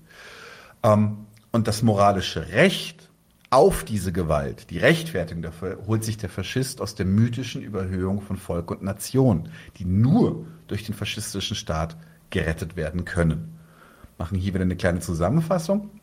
Also zusammen mit dem vorher genannten Umgang mit Recht und Institutionen ergeben sich hier eine der signifikantesten Unterschiede zwischen Demokratie und Faschismus. Die staatlich garantierten Freiheiten der Demokratie werden aufgehoben und die Umsetzung der Einheitlichkeit des Volkes unterliegt keiner Gerichtsbarkeit und Regularien. Und es wird in aller Brutalität das getan, was nützlich scheint. Ja? Das ist ganz wichtig. Die Faschisten machen nicht Dinge, zum Selbstzweck. Die bringen nicht Leute um, weil halt, ja, weil das Spaß macht oder sowas. Und das hat alles eine Funktion innerhalb ihrer Ideologie. Damit wären wir tatsächlich schon am Ende unseres ersten Teils zum Faschismus. Und äh, bevor wir uns den Fragen widmen, mache ich mal eine Komplettzusammenfassung für heute. Was haben wir gelernt? Ja? Die Demokratie und der Faschismus haben gemeinsame Grundlagen. Das geht so weit, dass man sagen kann, dass, National, dass dem nationalistischen Staatsidealismus der Demokratie der Faschismus quasi entspringt. Ja? Es ist auch tatsächlich historisch, ohne zu viel zu historisieren, gibt es keine Stelle, an der der Faschismus zum Beispiel aus einer Monarchie gekrochen kam oder sowas. Ja? Hm. Es ist, ist immer in einem parlamentarischen, oh, Italien hatte noch einen König, die waren eine parlamentarische Monarchie und sie waren auch eine offizielle Partei. Also genau diese, diese Bewegungen, diese Strömungen müssen da sein, um da perfekt drauf aufzusetzen. Das heißt nicht, dass es in der Monarchie nicht auch irgendwelche gewalttätigen Umstürze in andere Gewaltherrschaften gibt. Wurscht jetzt hier. Beide sind Formen bürgerlicher Herrschaft, die die kapitalistische Produktionsweise nicht verändern wollen. Ja? Die Faschisten kritisieren allerdings die Demokratie als nicht durchsetzungsstark genug, um den Aufgaben der Nation gerecht zu werden. Sie sehen sie sogar als schädlichen Einfluss. Aus dieser starken Besinnung auf die Stärke von Staat und Nation entsteht auch die Haltung, dass Gewalt ein fester Bestandteil ihres kämpferischen Gestus ist. Diese wird daher freimütig und demonstrativ eingesetzt. Rechtsstaat und bürgerliche Freiheiten werden dabei einfach ignoriert. So, erster Teil des Faschismus. Ich würde jetzt tatsächlich auf die Fragen eingehen und dann suchst du noch was? Mm. ähm, auf die Fragen eingehen und würde dann den Ausblick zum zweiten Teil geben. Was sagt ihr? Ja. So, machen wir uns wieder zusammen und machen auch den Nadimo wieder groß. Ähm, wir haben Fragen. Und zwar, wie würdet ihr sogenannte Libertäre in Beziehung zu Faschisten einordnen? Hm. Das ist eine schöne Frage, weil zum Beispiel auch viele sogenannte Anarchokapitalisten auch gerne mit einem Bein äh, den Hitler irgendwie gar nicht so verkehrt finden. Also wenn er moderne Libertäre meint, da sehe ich ehrlich gesagt den Zusammenhang nicht. Ähm, mhm. Das sind Leute, die zumindest ideell den Staat ablehnen, komplett. Mhm. Also die Diskussion, die ich mit denen hatte, war, Staat muss wirklich komplett weg, das ist das Böse, das ist das Übelste der Welt. Ähm, alles wird sich von alleine regeln durch eine Art Naturgesetz eigentlich, sobald die Leute irgendwie frei als freie äh, Vertragseigner irgendwie sich gegenübertreten. Es ist natürlich, also die ganzen Fehler, die dahinter stecken, ja, wie soll denn jetzt irgendwie überhaupt irgendjemand frei sein oder Eigentümer sein von irgendwas, wenn nicht ein Staat dahinter steht und das garantiert? Die sind einmal dahingestellt. Ähm, aber dass die sich dahinstellen würde und sagen, äh, der, das, das, das Potenzial unseres Volkes, das Potenzial der Nation ist am echtsten, ist, äh, geht den Bach runter und wir müssen da mit harter Hand den Staat ergreifen und das gegen den Willen von allen, also unter, unter Umständen auch gegen den Willen der Leute selbst durchsetzen. Das scheint mir doch sehr widersprüchlich zu der libertären Ideologie, zumindest wie ich sie kenne. Aber ich bin auch mhm. kein Experte. Ähm, diese Rechtslibertären, die gibt's ja in der, in der AfD auf jeden Fall. Also ja. es gibt zumindest eine Strömung, die, das stimmt schon, also allgemein ist diesen Libertären ja offensichtlich, das hast du ja auch gerade gesagt, ähm, und das hat auch Ole Tholen gerade äh, richtig gesagt, dass sie gerade keinen starken Staat, die lehnen den, meine ich, vielleicht ganz ganz radikal, aber ich meine, auch die eine Minimalgewalt oder jedenfalls eine, dann im Zweifel durch Privatgewalten, ja ähm, das wissen die schon, dass es irgendwie in ihrem, denn die wollen ja auch am Ende eine, eine marktwirtschaftliche Ökonomie da bewirtschaften. Ich habe auch schon Leute gehört, die, die einfach, die einfach ein, fast ein gutes kommunistisches Argument bringen und sagen, na, Moment mal, wenn du davon ausgehst, dass die Leute sich sofort an die Gurgel geben, wenn der Staat weg ist, dann äh, gehst du ja eigentlich davon aus, dass das in der Natur der Menschen steht. Aber sobald der Staat da erstmal weg ist, dann achten die sich auch gegenseitig und dann, naja. dann braucht es auch gar keine Privatarmeen. Mhm. Ja, gut, also das, oder dann ist die Moral halt besonders wichtig, oder was auch immer genau. Also das, äh, nee, aber ich sag mal so, es gibt, es gibt schon, es gibt schon Rechtslibertäre, die tatsächlich äh, Volk und äh, ja, so, so, so eine völkische Einheit durchaus in ihrem libertären Gedankengut äh, durchaus einpacken können, aber es ist nicht zwingend äh, aus diesem libertären Standpunkt äh, ohne staatliche Gewalt. Jeder sorgt für sich selbst in Freiheit und mit seinem Eigentum, weil man nur irgendwie durch Steuern irgendwie geknechtet und sonst was wird. Ähm, das sind ja so die Standpunkte da. Ist nicht zwingend, meine ich, dass man äh, da, da, sagen wir mal, diesen rechten Standpunkt einnimmt. Aber geben tut's den. Ja. Es ist tatsächlich, und das ist das, weswegen ich selber bei der Antwort dieser Frage massiv zögere. Es ist, weil zum Beispiel, wenn man jetzt eine der, der, der bekannteren rechtslibertären Organisationen in den USA sich anguckt, die sogenannten Proud Boys, da wird halt tatsächlich inzwischen auch in der Rhetorik ganz offen mit, mit, mit den Faschisten gekuschelt. Also die beziehen sich positiv auf manche Faschisten. Und da ist halt, da ist in meinen Augen aber auch ein innerer Widerspruch zu ihrer eigenen Ideologie, Mhm. weil sie dann die Stärke feiern, die die verkörpern. Ähm, weil sie die auch für sich wieder haben wollen. Sie sind ja, sind ja immer bekennende Westchauvinisten, das sehen sie Ja, als das sind so völkische Nationalisten einfach. Genau. Das finden die geil an den Faschisten. Also. Genau, ich glaube, das Völkische ist da der gemeinsame Nenner und nicht, der, nicht die Nation. Das ist ein guter Punkt von dir, Nadim. Ja. Ähm, machen wir weiter. Äh, Nightmare fragt, würdet ihr Islamisten als eine Form des Faschismus bezeichnen? Und wenn nicht, warum? Übrigens, man hört euch immer stark atmen. Ja, ja, ja, ja, ja, aber ich, ich, jetzt, muss, ich muss, jetzt muss ich mal dieses äh, starke Atmen mal, weil ich überlege. ja, ja, das ist, das ist ein, ein, ein, ein, ein wichtiges, starkes Genau, Atmen. das war gleichzeitig auch ein. Also Islamismus. Ich kenne ja die Frage, das ist ja auch jetzt, nicht- es gibt ja sogar ein Buch irgendwie, das heißt Islamofascism oder so von Ahmed Abdel Samad. Also, dass der Islamismus auch tatsächlich von ähm, Akademikern teilweise äh, zumindest verglichen wird mit faschistischen ähm, Staaten und Ideologien. Ja, das kann, das kann schon sein. Ich glaube auch, man kann bestimmt schon Parallelen finden. Ähm, ich glaube, du wirst dem Inhalt des Islamismus gar nicht wirklich gerecht, wenn du den einfach und das ist ja, das ist ja, ist es ja dann meistens, wenn man ihn so betitelt als die Leistung, ne? Mhm. Das ist, da steckt eine Leistung hinter diesem Begriff, genau. Man will den aburteilen. Das Urteil gegen den Faschismus stimmt nämlich schon, es steht schon Mhm, fest. genau. Ja, und Genau. wenn man dann sagt, wenn man dann sagt, der Islamismus ist Faschismus, ja, dann, erüb, dann erübrigt sich auch dieses Untersuchen eigentlich, dann kann man das relativ schnell ähm, äh, kann man das relativ schnell ad acta legen. Ich will mal sagen, zwei Sachen, die mir einfach so spontan einfallen, wo ich sage, das unterscheidet sich wirklich dramatisch. Man kreuzt, man kürzt doch die Bedeutung der Religion wirklich komplett raus, wenn man die einfach als Faschisten darstellt. Man hat doch da überhaupt noch gar nicht drüber nachgedacht, ja, was bedeutet es denn eigentlich, wie die sich die Welt vorstellen, dass die an ihren Gott glauben und so weiter und so fort. Und da bügelt man einfach drüber weg und sagt, ja, weil die ähnliche Strukturen am Ende haben, ähnlich dominant auftreten, ähnliche dominante imperialistische Ambitionen haben und so, sollten die auch Faschisten sein. Da steckt noch mehr drin. Ja, auch wenn die natürlich auch genauso gewaltvoll sein können am Ende und am Ende vielleicht auch in dem Resultat sehr ähnlich aussehen. Und die zweite Sache, die man, die man auch mal sagen muss, also der, der Islamismus, zumindest so, dass ich mir, ich, ich bin mir nicht bewusst, äh, ich bin aber wie gesagt auch kein Experte, aber ich bin mir nicht bewusst, dass er ein ähnliches Konzept hätte von, von Volk und Staat wie, äh, wie der europäische Faschismus. Es gibt zum Beispiel diese völkische Idee im Islamismus, von, im Sinne von, da, da ist irgendwie eine Rasse äh, und, und die, das ist auch eine endliche Masse äh, von Leuten und da kann niemand mehr hinzukommen und da gibt es irgendwie äh, fremde Elemente und die müssen gekillt werden.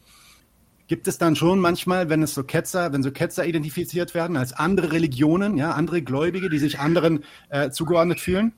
Aber äh, generell, auch im Islamismus, kann eigentlich jeder Moslem werden. Und sobald er die Fatiha aufsagt, das heißt diese ersten paar äh, Sprüche aus dem, aus dem Koran, sind die auch Islamist, is, äh, Mos Moslems. Ja, und dann wird natürlich gecheckt, bist du auch wirklich ein frommer Moslem und dann wird dir Druck gemacht und so. Also ist keine Frage, damit hat sich das nicht erledigt. Aber deine Rasse, deine Hautfarbe, woher du kommst, schließt dich erstmal da gar nicht raus. Insofern ist das auch ein Unterschied, finde ich zumindest, zu diesem völkischen Gedanken, den, den es im Faschismus doch eigentlich, im westlichen Faschismus eigentlich immer dominant gab. Also, dass es zumindest auch eine Krisenantwort ist, vielleicht kann man so viel äh, festhalten, ist es dann natürlich schon, ob es jetzt ISIS oder der Iran oder Mhm. sowas ist, ne? Ähm, ähm, äh, als Antwort praktisch auf die äh, Dominanz des äh, ungläubigen Westens, der praktisch das gute, die gute, gute islamische Gemeinschaft knechtet und äh, nicht äh, zu ihrem Recht kommen lässt. So, das, das sind schon Antworten in, in, in diesen Ländern gewesen, die dann auch äh, entweder erfolglos wie jetzt ISIS äh, sind oder eben auch erfolgreich wie äh, der Islam, die Islamische Republik Iran oder sowas. Es gibt, äh, ich glaube in den 90er Jahren, ich weiß nicht, wie aktuell der Artikel noch ist, aber im, im, im Gegenstandpunkt gab es mal der, einen Artikel der islamische Fundamentalismus Vielleicht kann sich die Person da noch, also die die Frage gestellt hat, da noch mal mhm. schlau machen. Ich glaube, also, also ich habe den vor Jahren gelesen, ich kann nicht mehr sagen. Aber und zum Iran gibt's auch, ich glaube 2008 oder irgendwas gab's da mal was. Ich weiß nicht, wie gut die Artikel noch sind, aber zumindest habe ich sie damals gelesen und jedenfalls fand mich was danach nicht, ist, nicht dümmer. Was, ganz, was wirklich ganz klar ist, akademisch auch eigentlich unbestritten, ist, dass all diese, diese Fanatismen, vor allem islamische Fanatismen, ähm, sind erstens nicht besonders alt. Die sind so 100 bis 150 Jahre alt. Und die entstanden meist in, ja, ich will jetzt nicht sagen, ich will jetzt nicht recht, rechtfertigen, wie die entstanden sind, sondern ich will einfach bloß begründen, woher die kamen. Die entstanden meist in Verbindung und in Kontakt zu Kolonialherrschaft des mhm. Westens in, in dem Nahen Osten und waren meistens dann eine Appropriation dieses national, nationalen Gedankens als Antwort, als Reaktion auf die, auf die Besatzung gese so gesehene Besatzung mhm. der Kolonialisten. Insofern, und das, da muss man schon sagen, ja, da gibt's dann schon wieder die Gemeinsamkeit. Diese Nation oder zumindest diesen Mechanismus, dieses gemeinsame Wirs, das sich abgrenzt gegen alle anderen und äh, von allen anderen auch irgendwie unterdrückt wird. Diese Ideologien, die haben die gemein. Und deswegen mhm. fand ich es auch ein bisschen schwer zu sagen, ja, es ist jetzt nicht Faschismus. Wie gesagt, ich kenne mich nicht gut genug damit aus, um da das finale mhm. Urteil zu fällen. Ich weiß aber ganz klar, anhand, anhand dieser Punkte und bestimmt würden mir auch mal zwei, drei andere einfallen, dass das, das nicht, nicht genug wäre, wenn man einfach nur sagt, äh, Islamismus ist Faschismus. Da gehört noch mehr dazu, um das zu erklären. Im Grunde, im Grunde, das hast du ja auch schon ein bisschen vorweggenommen. Im Grunde geht es ja bei der, bei der Frage, beziehungsweise bei der Beantwortung dieser Frage, vor allem in unseren bürgerlichen Medien, geht es ja darum, dass auf die, auf die, dem Faschismus zumindest mal ähnliche Gewaltbereitschaft reagiert wird, um das moralisch abzuurteilen. Aber da geht es ja nicht wirklich um eine politische Bestimmung. Nee. Ja. Aber das hat, das hat Nadim ja richtig gesagt. Ja, ja. ja nee. also weil er auch gerade Stimmerzwang meinte, Nightmare meint, glaube ich, eher so einen politischen Islamismus. Naja, also ich verstehe, wenn man, wenn jemand sagt Islamismus, dann verstehe ich immer den politischen Islam. Klar. Ja. So, das ist für mich der politische Islam. Ja, ja. Also so wollte ich das nicht verstanden haben. Ich, ich rede schon über den politischen Islamismus. Und da will ich halt noch sagen, da steckt noch ein bisschen mehr, ich weiß nicht, ob es mehr ist, aber es ist auf jeden Fall noch mal ein bisschen was anderes drin, das man untersuchen müsste, um zu schauen, wie die Leute auf diese Ideen kommen, auf die sie dann mhm. kommen. Lass mal weitermachen. Ähm, ich habe von TJ hier, habe ich die Frage, gibt es denn Demokratie immer nur mit Nationalstaat oder geht Demokratie auch ohne Kapitalismus und Nationalstaat? Worüber soll denn geherrscht werden? Eine gute Frage. Wenn, wenn, wenn da nicht irgendwas ist, was eine Herrschaft benötigt, das ist, ja. Also in, in, dieser Form, also das, was wir heute Demokratie nennen und was es auch eigentlich historisch immer war, das wird immer eh viel zu viel idealisiert, ähm, eigentlich nein. Also es muss, braucht eine Nationalstaat, beziehungsweise es braucht irgendein, irgendein, irgendein, eine, eine, eine, eine diskrete Größe, die es zu beherrschen gilt. Der Demos muss definiert sein. Ja, das, genau. Also wer, da, wer, da, wer sich da, selbst wenn du jetzt von dem totalen Ideal ausgehst, dass die Leute sich selbst beherrschen und so, also bleiben wir mal wirklich immanent da drin. Ja, irgendwie muss das ja ein Korpus sein von Leuten, die sich Genau, und wie definierst du den? Das geht ja. im Grunde, ja. Also eigentlich, ja, nee, es gibt immer einen Nationalstaat in der Demokratie. Nächste Frage. Und zwar Schröck 3 sagt, dass NCAP, Anarcho-Capitalism, Endstadium ähnelt dem faschistischen Staat mit Blick auf Machtstrukturen jedenfalls sehr. Da kenne ich mich jetzt mit dem Endstadium des Anarchokapitalismus tatsächlich nicht aus. Aber wenn es eine Staatenlosigkeit, die eigentlich im Begriff Anarchismus drin sein sollte, dann sind das privatisierte Macht- und Gewaltstrukturen. Das ist dann schon was anderes. Ich kenne mich da nicht aus. Kann das nee, also das ist, das ist, also das ist alles, was ich dazu sagen kann. Das ist, ist dass die, diese, diese also da wird doch nicht, da wird doch nicht im Anarchokapitalismus wird doch nicht mit dem Volk argumentiert. Da wird doch nicht damit argumentiert, dass die Nation irgendwie den Bach runtergeht und man, man die retten muss, weil die Stärke, das Potenzial von diesem Volk, von dieser Nation irgendwie in der Geschichte ihre Wirkung zu zeigen, ähm, durch die ganze Korruption und so der, der Demokratie den Bach runtergeht. Und deswegen braucht es jetzt die, die Machtergreifung über den Staat. Und mhm. mit aller Gewalt sollen wir dieses, diese, die, diesen, dieses Recht der Nation quasi auf Größe setzen wir jetzt mit aller Gewalt gegen die Leute innerhalb der Gesellschaft durch. Und da muss man auch sagen, NCAP, was für ein widersprüchlicher Bullshit das ist, von vorne bis hinten, ja. Aber zumindest im Ideal labern die doch eher von nee, Freiheit, eben weniger Oppression von oben, weniger Staat, weniger irgendwie äh, irgendeinen Zweck, der von außen durchgesetzt wird, sondern mehr einfach, jeder macht einfach, was er, äh, was er möchte und alle handeln miteinander friedlich und schön und die Menschennatur kann frei walten. Also das ist doch nicht das Gleiche. Das ist mhm. einfach nicht, Es ist nicht, ja, da bin ich auch bei dir. Das ist, nee, ich sehe, ich sehe da, das ist das gleiche wie mit den Libertären am Anfang. Das ist, das sind, das sind schon signifikante Unterschiede. Da wird, da wird ein Stärke und, und, und Durchsetzungsfähigkeit werden gefeiert und auch vielleicht mythisch überholt, wie bei den Faschisten auch. Aber die, die Grundstruktur, die sie sich aneignen wollen, die ist gar nicht mehr gegeben ideologisch. Ähm, nächste Frage, die ist schön, ja. Pogopitzke sagt, aber es stimmt es denn wirklich, dass alle Faschisten den Kapitalismus beibehalten wollten? Denke da beispielsweise an den linken Flügel der NSDAP oder Nationalrevolutionäre, kenne aber deren Programme nicht so.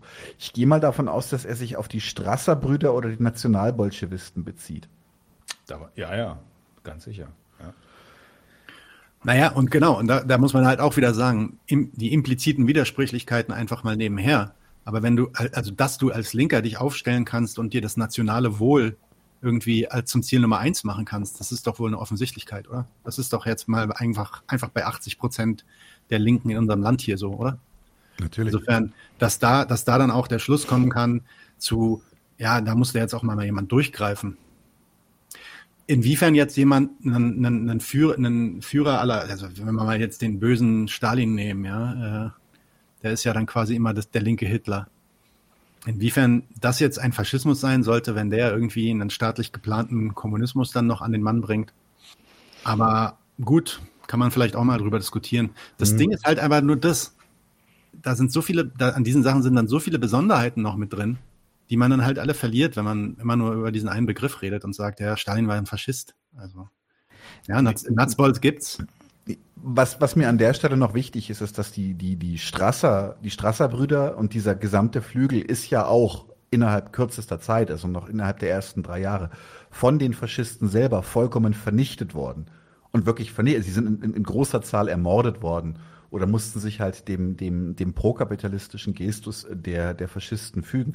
Also insofern ist das auch so ein ganz bisschen so, ja, es kann schon sein, dass es innerhalb der Faschisten so ein paar Sprengselgruppen gab, die irgendwelche partikulären Vorstellungen von, von, von dem hatten. Aber das, was sich dann als Faschismus durchgesetzt hat, in allen europäischen Ländern, ich meine, nächste Argument wäre, dass, dass äh, Mussolini kam doch von links, der war doch eigentlich Syndikalist. Ja, ja, ja, ja, ja, ja. Alles irgendwie nicht ganz falsch, aber für die Bestimmung des Faschismus ist völlig irrelevant, weil keine dieser, dieser Ideen Bestand hatte im real existierenden Faschismus. Der real existierende Faschismus war per se prokapitalistisch. Das ist ganz einfach.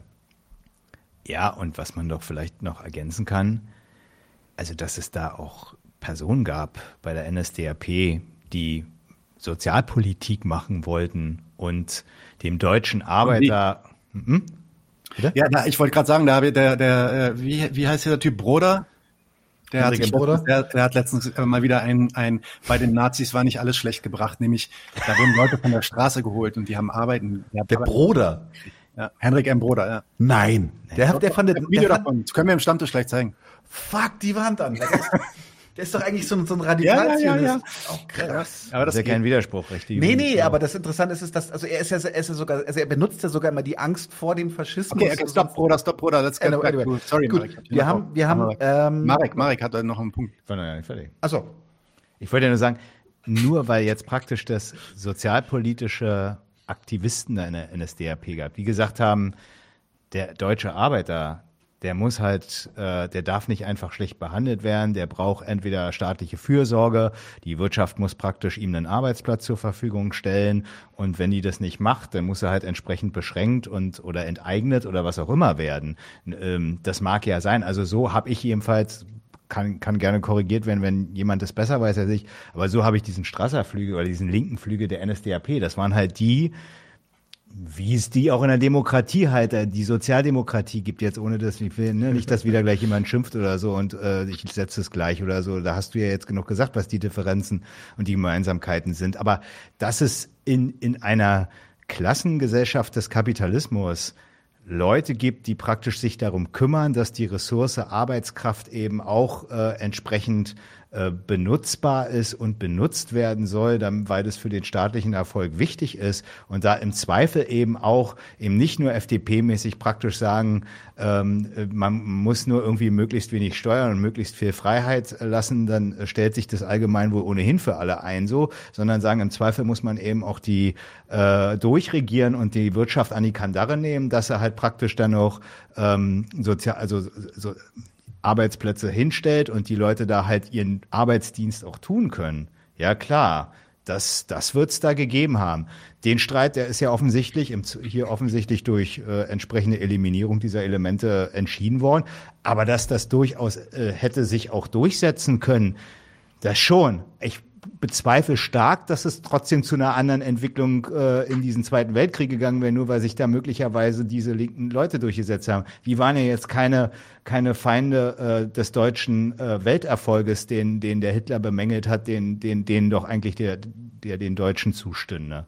Aber dass es das geben kann und dass es da eine sozialpolitische Fraktion geben kann bei den Rechten, gibt es doch auch bei der CDU den Arbeitgeberflügel und äh, Arbeitnehmerflügel und äh, bei der AfD, naja, ich meine, da weiß nicht, wie weit die da sind, aber mal gucken, wenn die hier die Macht ergreifen, so äh, Sozialpolitik werden die auch machen. Ja? Mhm. Und der Höcke ist da auch einer. Der sagt doch auch irgendwie in dem Rentenkonzept, die haben ja mal so ein Rentenkonzept äh, im Streit gehabt, äh, der sagt ja auch, der gute deutsche Arbeiter braucht eben halt auch eine Rente und kann nicht wie seine ähm, konkurrierenden Parteigenossen da äh, oder Kameraden muss man ja tatsächlich sagen. Bei ihm äh, ist das tatsächlich. Äh, genau, das war hier ein Fehler. Ähm, also ne, also die, die dann sagen, nee, nee, ähm, das, das äh, Sozialpolitik, da muss man immer so ein bisschen gucken, dass da nicht zu viel Geld ausgegeben wird und die Leute müssen sich da im Zweifel selber was ansparen und so weiter. Sagt der, nee, nee, da muss doch ein Staatsfürsorge bei, bei, bei sein. Ja klar, das ist so der Strasser der AfD wahrscheinlich. Ja. Mhm. Darf ich das sagen? Ja, ja. Wenn nicht, wenn nicht, wird ein gerichtlich dazu zur Raison bringen. So, dann haben wir noch eine. Und zwar von Indrit schon. Grüß die Fragen, die Fragen regen dann auch gerade noch rein. Also lasst uns da wirklich ja, Zeit nehmen. Die wir, lassen, wir, wir, haben Zeit, genau. Deswegen haben wir lieber den Text kurz gemacht und reden nochmal in Ruhe drüber. 99 zu 1. Ähm, gibt es Linksfaschisten oder ist das ein Mythos wie Chuck Norris? Ja, das hatten wir. Wieso ist Chuck Norris? Den gab's doch. Den hatten wir eigentlich schon ab, abgehandelt. Ja. Hat, ja. Ja, also im Sinne von, dass es ja, dass es da auch eher moralisches Urteil also, geht. Was ist, was ist links? Wenn, ich meine, da kommt man, muss man immer wieder auf die Frage zurück. Was heißt jetzt links? Ja, also ist das jemand, der sich eine herrschaftslose äh, kommunistische Gesellschaft wünscht? Nee, das geht nicht mit dem Faschismus. Das ist ein Widerspruch. Mhm. Das passt nicht zusammen. Aber wenn links, weiß ich nicht, eine, eine so, sozialere, nationale äh, Politik sein soll oder so, ja, das geht gut zusammen. Kein Problem. Juti, das hat ja gerade Marek auch gut ausgeführt. Wir haben von Anjol vom Dach haben wir, ich glaube, das sind sogar drei zusammenhängende. Ich lese sie mal alle vor. Ja.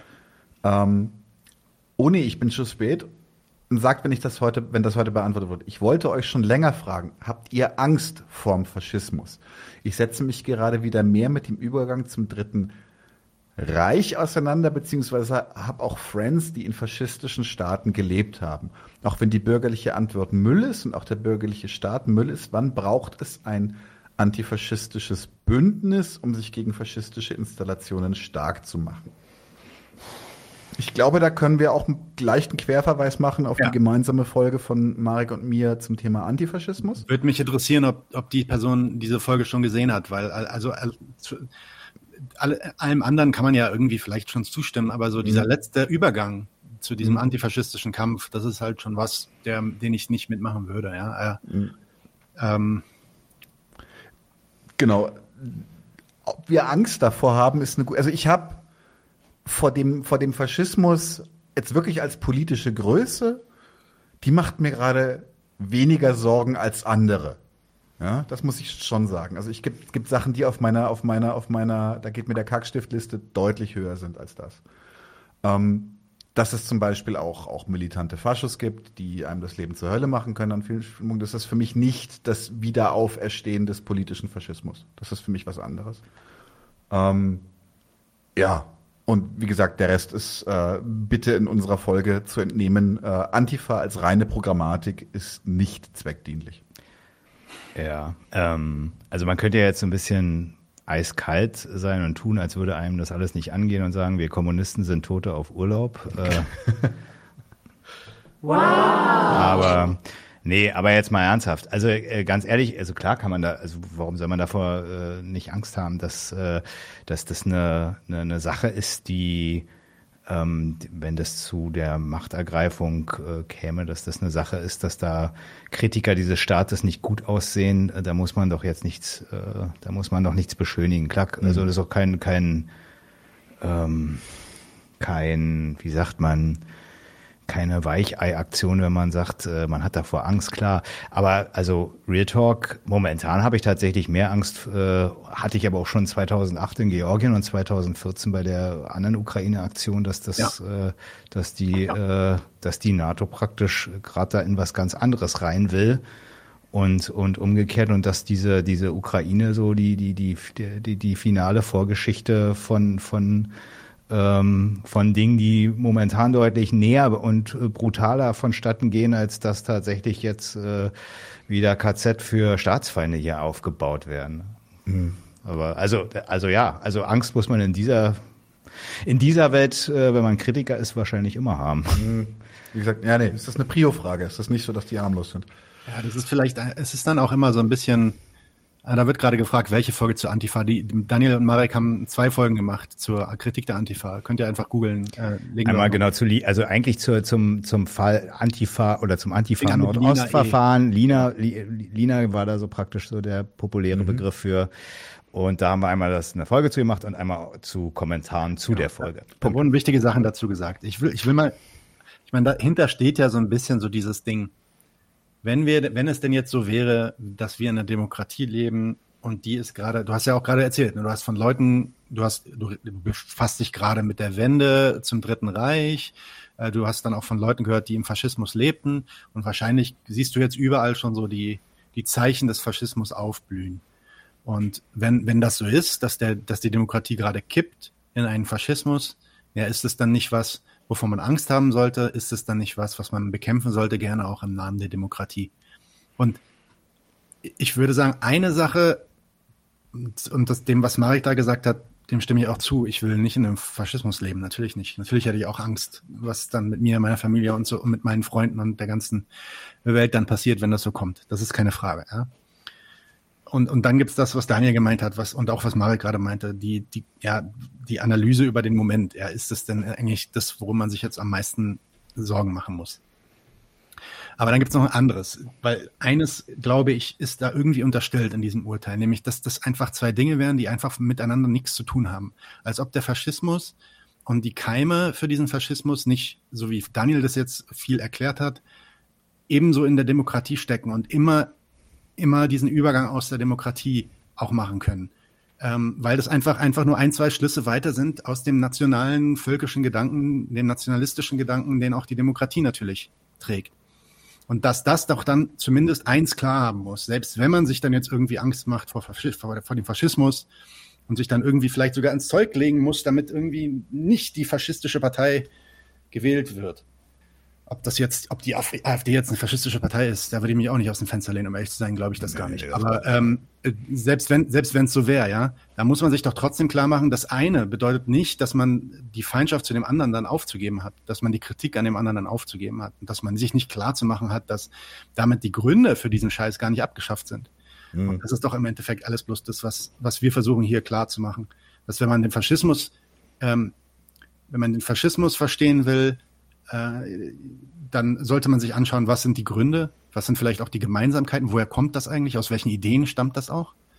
Ja, und dann sollte man sich gegen diese Gründe wenden. Und da kommst du, glaube ich, nicht drum rum, eine Position einzunehmen, die antidemokratisch ist. Hm. Das ist doch das, was Hüsken in seinem Vortrag sagt, dass wenn, wenn man, wenn man guter Antifaschist sein will, dann sollte man eigentlich einfach mal anfangen, die Demokratie sauber zu kritisieren. Damit ist die Hälfte der Arbeit schon getan.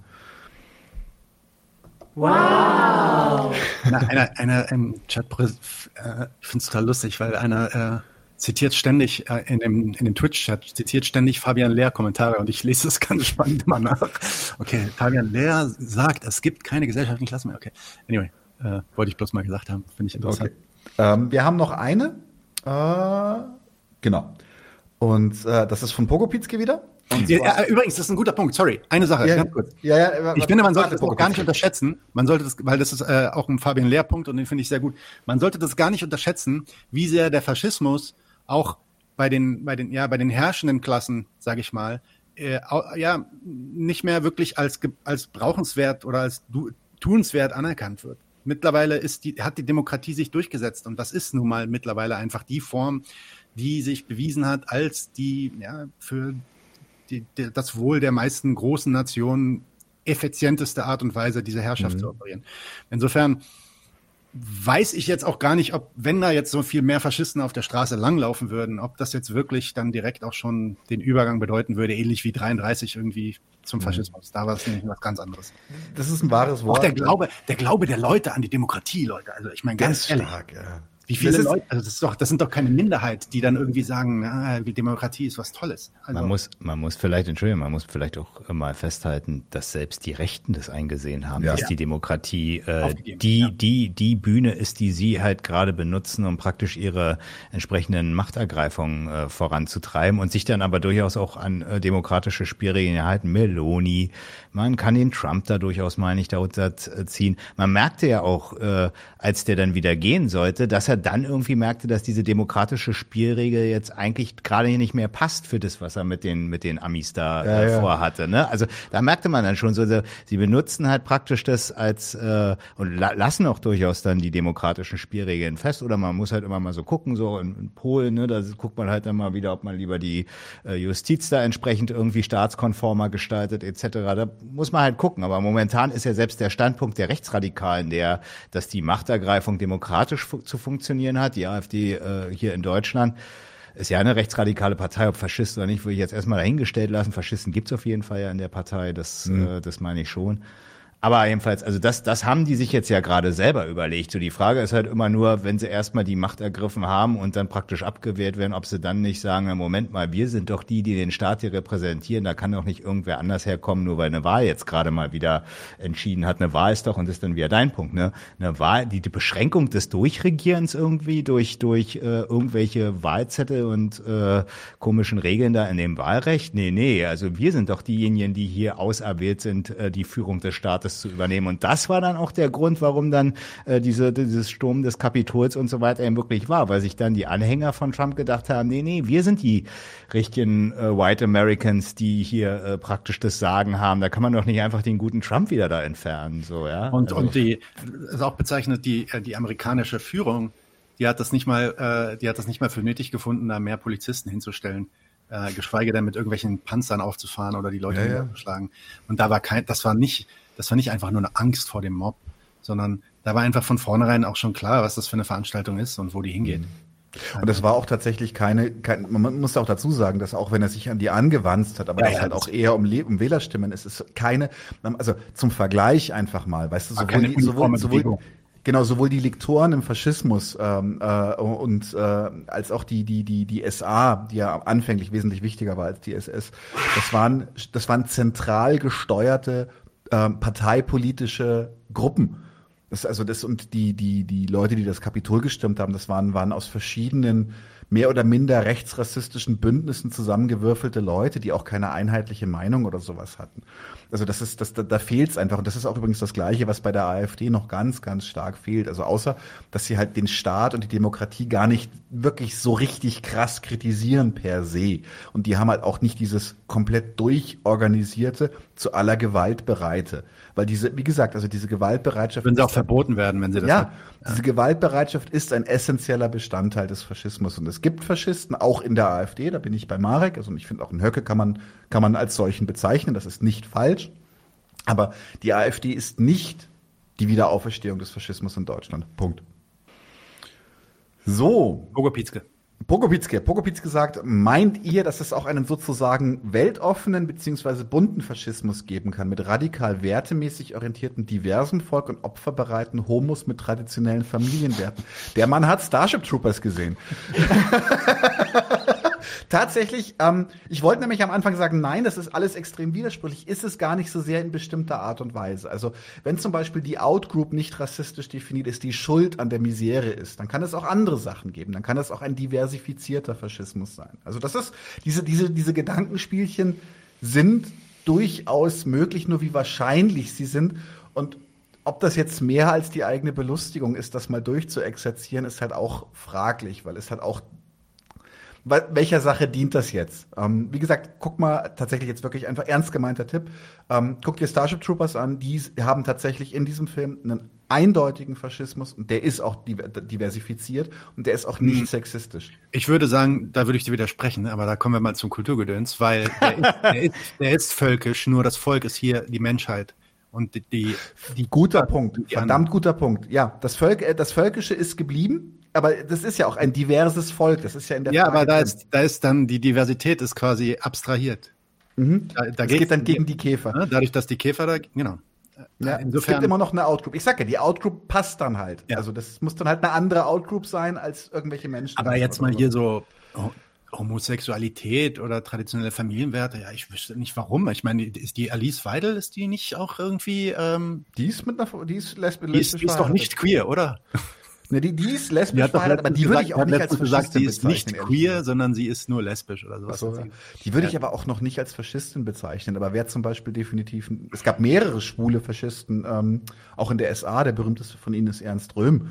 Der soll dem, dem Mythos nach soll er sich äh, beim, beim, beim Spiel mit einem jungen Knaben befunden haben, als sie ihn dann abgeführt haben in der Nacht der langen Messer, um ihn zu erschießen.